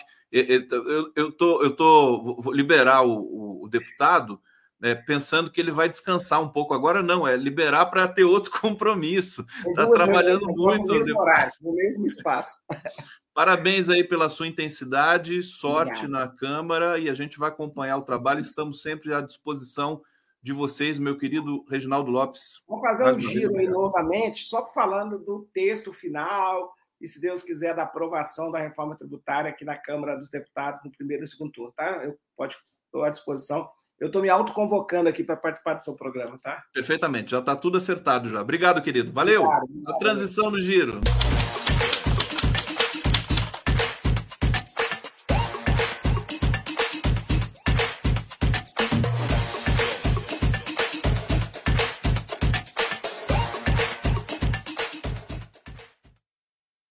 Fazer uma surpresa para vocês agora, assim, surpresa. Adivinha quem tá aqui? Adivinha, esse aqui é surpresa para vocês, hein? Atenção, 3, 2, 1, chegando, Fernando Horta, meu, meu compadre de tanto. Que ruim, meu camarada. Você diz que é uma surpresa e todo mundo fica esperando Chico Buarque, quem vai vir? Miguel Nicolé, Daniela Mercury. Coisa, Daniela Mercury, aí surge eu, os caras desligam o negócio, pô. Pô, Fernando clica Horta. na mesma hora, tô fora.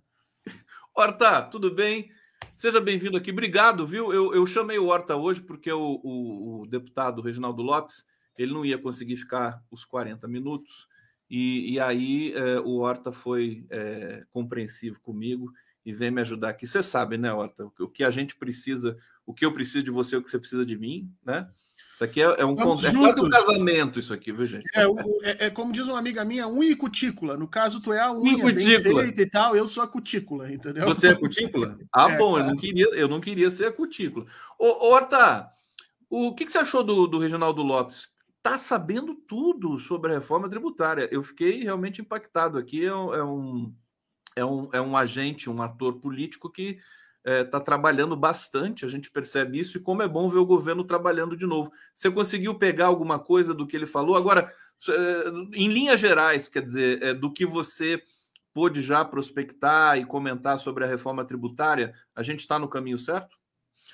Pois então, Conde, primeiro assim, né? Nós temos uma, uma representação de altíssima qualidade. Se é uma coisa que a esquerda, de maneira geral, sempre prezou, é por colocar bons parlamentares lá. O que, que significam bons parlamentares? São parlamentares que tenham condições de aprender, de dialogar e de modificar, inclusive, as suas posições pregressas, caso os argumentos assim, assim o delimitem. Então, a, esquerda, diferentemente do que se diz, a esquerda não tem uh, representantes dogmáticos, mesmo o pessoal mais da esquerda, mais, mais à esquerda propriamente dita, ainda assim é muito capaz de negociação, de compreensão, e obviamente que o deputado Reginaldo está entre esses parlamentares com extrema capacidade. A questão da reforma tributária está sendo bem pensada, porque ela tem vários, várias questões de fundo que precisam ser estabelecidas. A primeira delas é a inversão do sentido da reforma, a inversão do sentido do nosso sistema tributário que essa reforma precisa fazer, porque essa reforma, o sistema tributário brasileiro, em realidade, ele vai cobrando menos impostos quanto mais dinheiro a pessoa tem. Né? Então, as classes mais baixas ficam com absolutamente tudo, as empresas mais baixas ficam pagando grande parte dos impostos, enquanto que as grandes, as grandes fortunas praticamente não pagam nada, sejam elas fortunas, uh, uh, pessoas fortunas, físicas ou desculpa, privadas. fortunas em empresas ou só fortunas? Não, tanto faz, tanto faz, porque quando Vai. é empresa e empresa muito rica, ela ainda tem acesso a uma outra série de medidas para poder mitigar os impostos que ela paga, né? Se você vai olhar o que, que os bancos pagam de impostos, o que, que as grandes empresas pagam de impostos, e você vê o quanto eles gastam com advogados tributaristas e economistas para fazer jogo com as coisas que estão ali colocadas exatamente para pagar cada vez menos no limite da ruptura da lei, e quando eles rompem a lei, ainda vão ser julgados por alguns órgãos órgãos em que eles têm maioria, diga-se de passagem. Então, tudo isso precisa ser reorganizado, precisa re ser reorganizada a forma como nós cobramos os impostos, de quem nós cobramos os impostos, precisa reorganizar que, que estrutura, que pensamentos vão estar por trás dessa cobrança de impostos, quer dizer, não pode haver impostos um sobre o outro, não pode haver sobrecarregamento de impostos sobre um determinado setor, não pode haver sobrecarregamento de impostos em um determinado ente federado, e tudo isso faz com que essa reforma tributária seja extremamente extremamente complexa, por isso que ela nunca foi adiante. Nos últimos 30 anos, se não me engano, a gente tem quatro ou cinco grandes projetos de reforma tributária. O próprio governo Lula tem dois projetos no início do seu primeiro mandato que não vão adiante, porque toda vez que você toca nessa questão, ninguém quer perder absolutamente nada e muita gente tem medo de que a reforma venha prejudicar. Então, se o governo de esquerda, se o governo do presidente Lula conseguir andar nesse sentido para buscar uma reforma que inverta a forma como nós cobramos os impostos hoje, talvez seja o maior legado do presidente Lula para os próximos anos, porque isso sim tem a capacidade de transformar a cara da nossa economia. Aí, o Fernando Horta, eu estou pegando aqui o endereço do, do canal do Horta. Espera aí, para vocês se inscreverem, antes da gente seguir aqui, canal do Fernando Horta no YouTube. É, tá aqui na tela, arroba canal Fernando Horta. Inscreva-se no canal do Fernando Horta e acompanhe o Twitter do Horta também. Seu Twitter tá. Como é que tá o, o endereço do seu Twitter, querido? Tá confuso tudo, né, Conde? Porque o. o... O... o Elon Musk tá, tá viajando Musk, na maionese é, geral, ele, né? Tá numa, ele tá numa emoção grande para tentar destruir a plataforma. Então, quem não paga aquela bolinha dele lá, fica lá num cantinho. Eu não consigo chegar a 80 mil inscritos é, faz o quê? Faz uns seis meses que eu não consigo. E, e assim, é, o Elon Musk está me dizendo que se eu não pagar, eu não vou chegar a isso. Então, por favor, dê uma chegadinha lá no meu Twitter, façam a gente chegar a 80 mil, porque a gente está indo sem grana mesmo. Vai com a cara e com a coragem. E mais a verdade. A verdade é bonita e romântico, né? É o, o, peraí, deixa eu pegar aqui o Horta. Eu, eu busquei Horta no Twitter aqui, apareceu uma horta. Uma, um, um, é, uma é, plantação de cenoura. Coisas, coisas de inteligência artificial, né? Coisas de inteligência artificial. Agora, o Elon Musk está tentando destruir o, tu, o, Twitter, né? Que impressionante isso. Ele botou limitação agora. Não, não, mas deixa eu explicar. Que bom que você tocou nisso para a gente explicar isso para as pessoas. O Elon Musk está sendo muito inteligente. É, qual é grande, o grande produto hoje das redes sociais? As pessoas não entenderam isso, o governo brasileiro não entendeu isso, infelizmente, ainda. Qual é o grande produto hoje das redes sociais? O que realmente dá dinheiro? O que está fazendo as empresas saírem correndo atrás? É a produção massiva de informações para banco de dados linguísticos, é os chamados LLMs, os Language Large Language Models, né? E o Twitter, assim como o Facebook, assim como efetivamente uh, uh, o YouTube, eles são base de formação de valor para essas novas tecnologias que se chamam inteligência artificial, mas que não tem nada de inteligente nem de artificial. A gente um outro dia fala disso. Então, o que, que o, o, o Elon Musk está vendo? O Elon Musk está vendo tanto a Microsoft quanto a Meta predarem dentro do Twitter, ou seja, captarem uma quantidade brutal de dados sem pagar nada para ele. Então o que, que ele fez? Ele simplesmente arrumou um jeito de detonar todos os bots dessas empresas e de dizer para elas: olha, se vocês querem os dados do Twitter, que é os dados em que as pessoas efetivamente discutem política, formam perfis nessa situação, porque o Facebook nem o YouTube tem essa característica, então você vai ter que pagar para mim. Foi exatamente o que ele fez. Agora, nesse meio termo, ele deixou a gente um pouco menos informado, pelo menos. Mas, mas ele vai ele vai destruir. Você não acha que ele está numa pegada destrutiva do próprio da própria própria plataforma? Eu acho, eu acho que o que o, o modelo de negócio que ele está propondo ainda não é sustentável. Eu acho que ele não consegue efetivamente fazer dinheiro com o que ele está propondo, é, da forma como ele está propondo. Porque antes o Twitter fazia dinheiro, mas ele fazia dinheiro numa numa percentagem eh, muito menor. Os antigos donos eles trabalhavam o Twitter como uma ferramenta política propriamente dita, no sentido de fazer integração dos agentes políticos no mundo. Pode ver que eh, você tem vários outros agentes políticos com perfis em outras plataformas, mas é no Twitter que se dá as grandes discussões.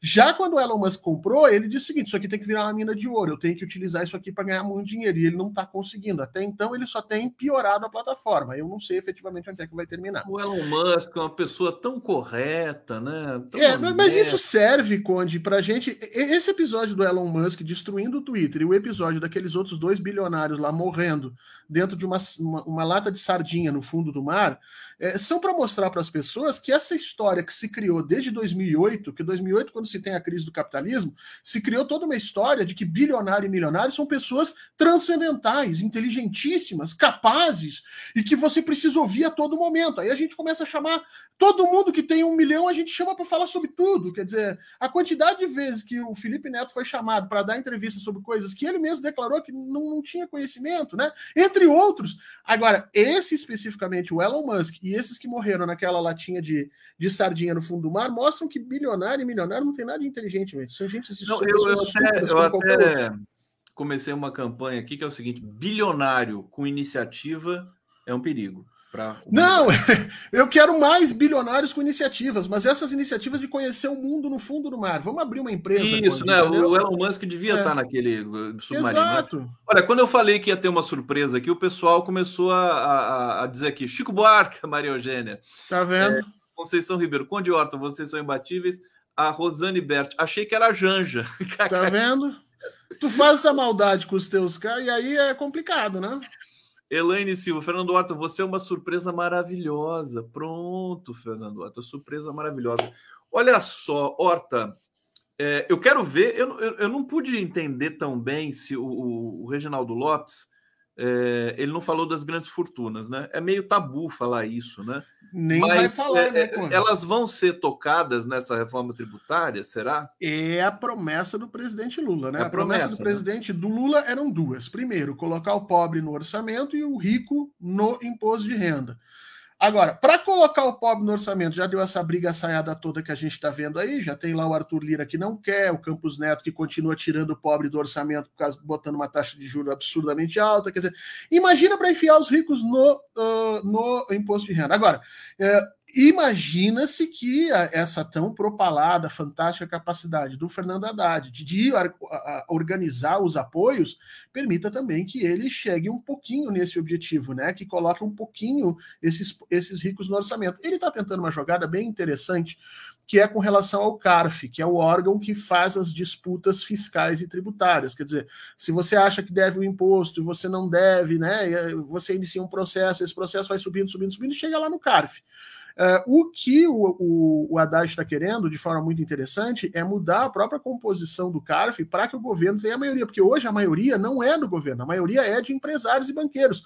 A quantidade de processos que o Itaú, que o, Uni, eh, que o, Uni, que o Bradesco é, foram, foram salvos no CARF é um troço impressionante. Se ele conseguir mudar isso, Conde, mesmo que não venha nada na lei dizendo oh, o rico vai pagar mais imposto de renda, mas se a gente começar, se a gente conseguir criar novos mecanismos de fiscalização onde o interesse coletivo esteja acima dos interesses individuais, nós vamos sim ter uma arrecadação melhor e com isso um governo que tenha capacidade de distribuir melhor riqueza. E aí o presidente Lula caminha em direção àquilo que ele prometeu prometeu, mesmo sem estar escrito na lei que o rico vai pagar mais imposto de renda.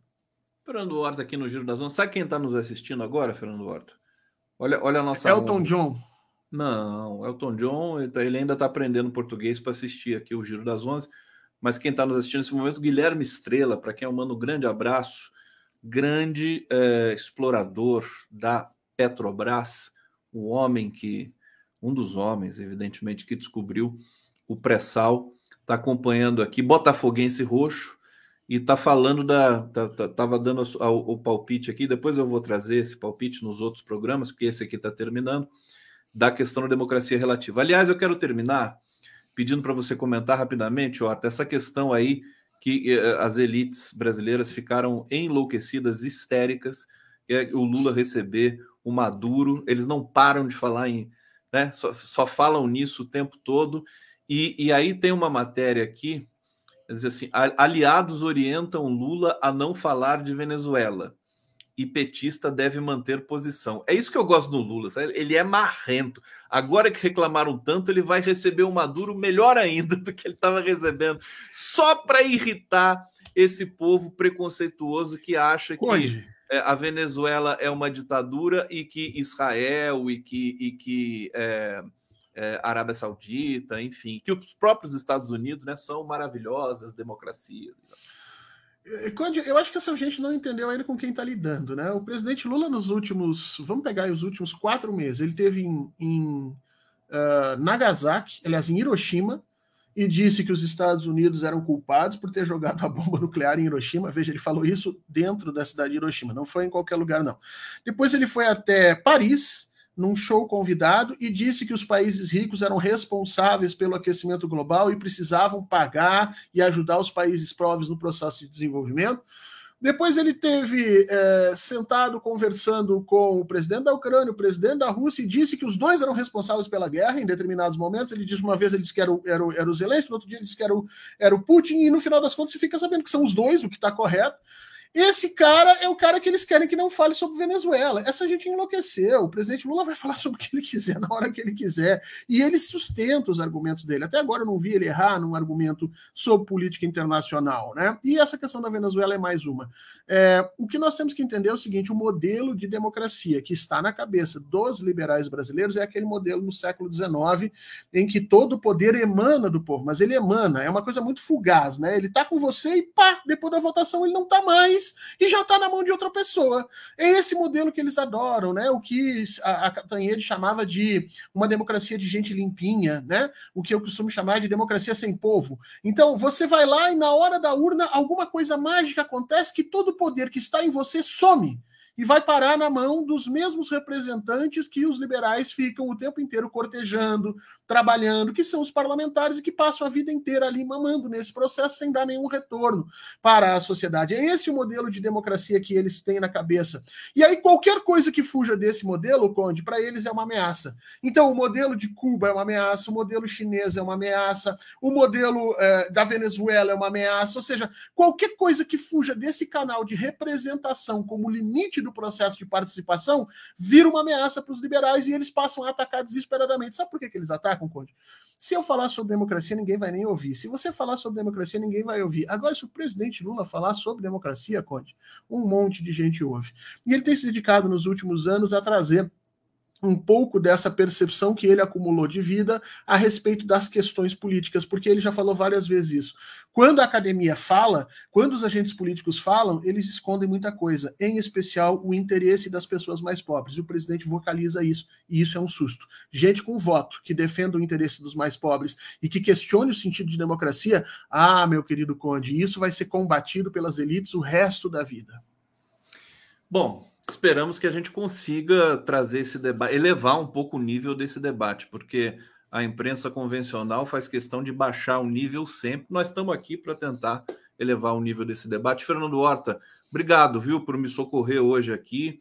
Quero agradecer a todos que acompanharam o Giro das Onze especial de hoje, ao vivo, pela TVT de São Paulo, pela TV 247, que é a origem, evidentemente, pela FM Rádio Brasil Atual, 98,9 na Grande São Paulo e também pela TV Quirimurê, na Grande Salvador, Bahia. Só falta uma TV aberta aí em Brasília, viu, Horta? Depois você vai providenciar para gente, para gente vou, vou, fazer a compra do aparelhagem toda aqui, só, só manda a conta ali para ti, para Atush, para o pessoal da TVT, tá bom? tá certo. Gente, obrigado. Amanhã estamos de volta com mais um giro. Continuem na nossa programação aqui, muito jornalismo para vocês até a meia-noite, pelo menos. Obrigado, Horta. Até.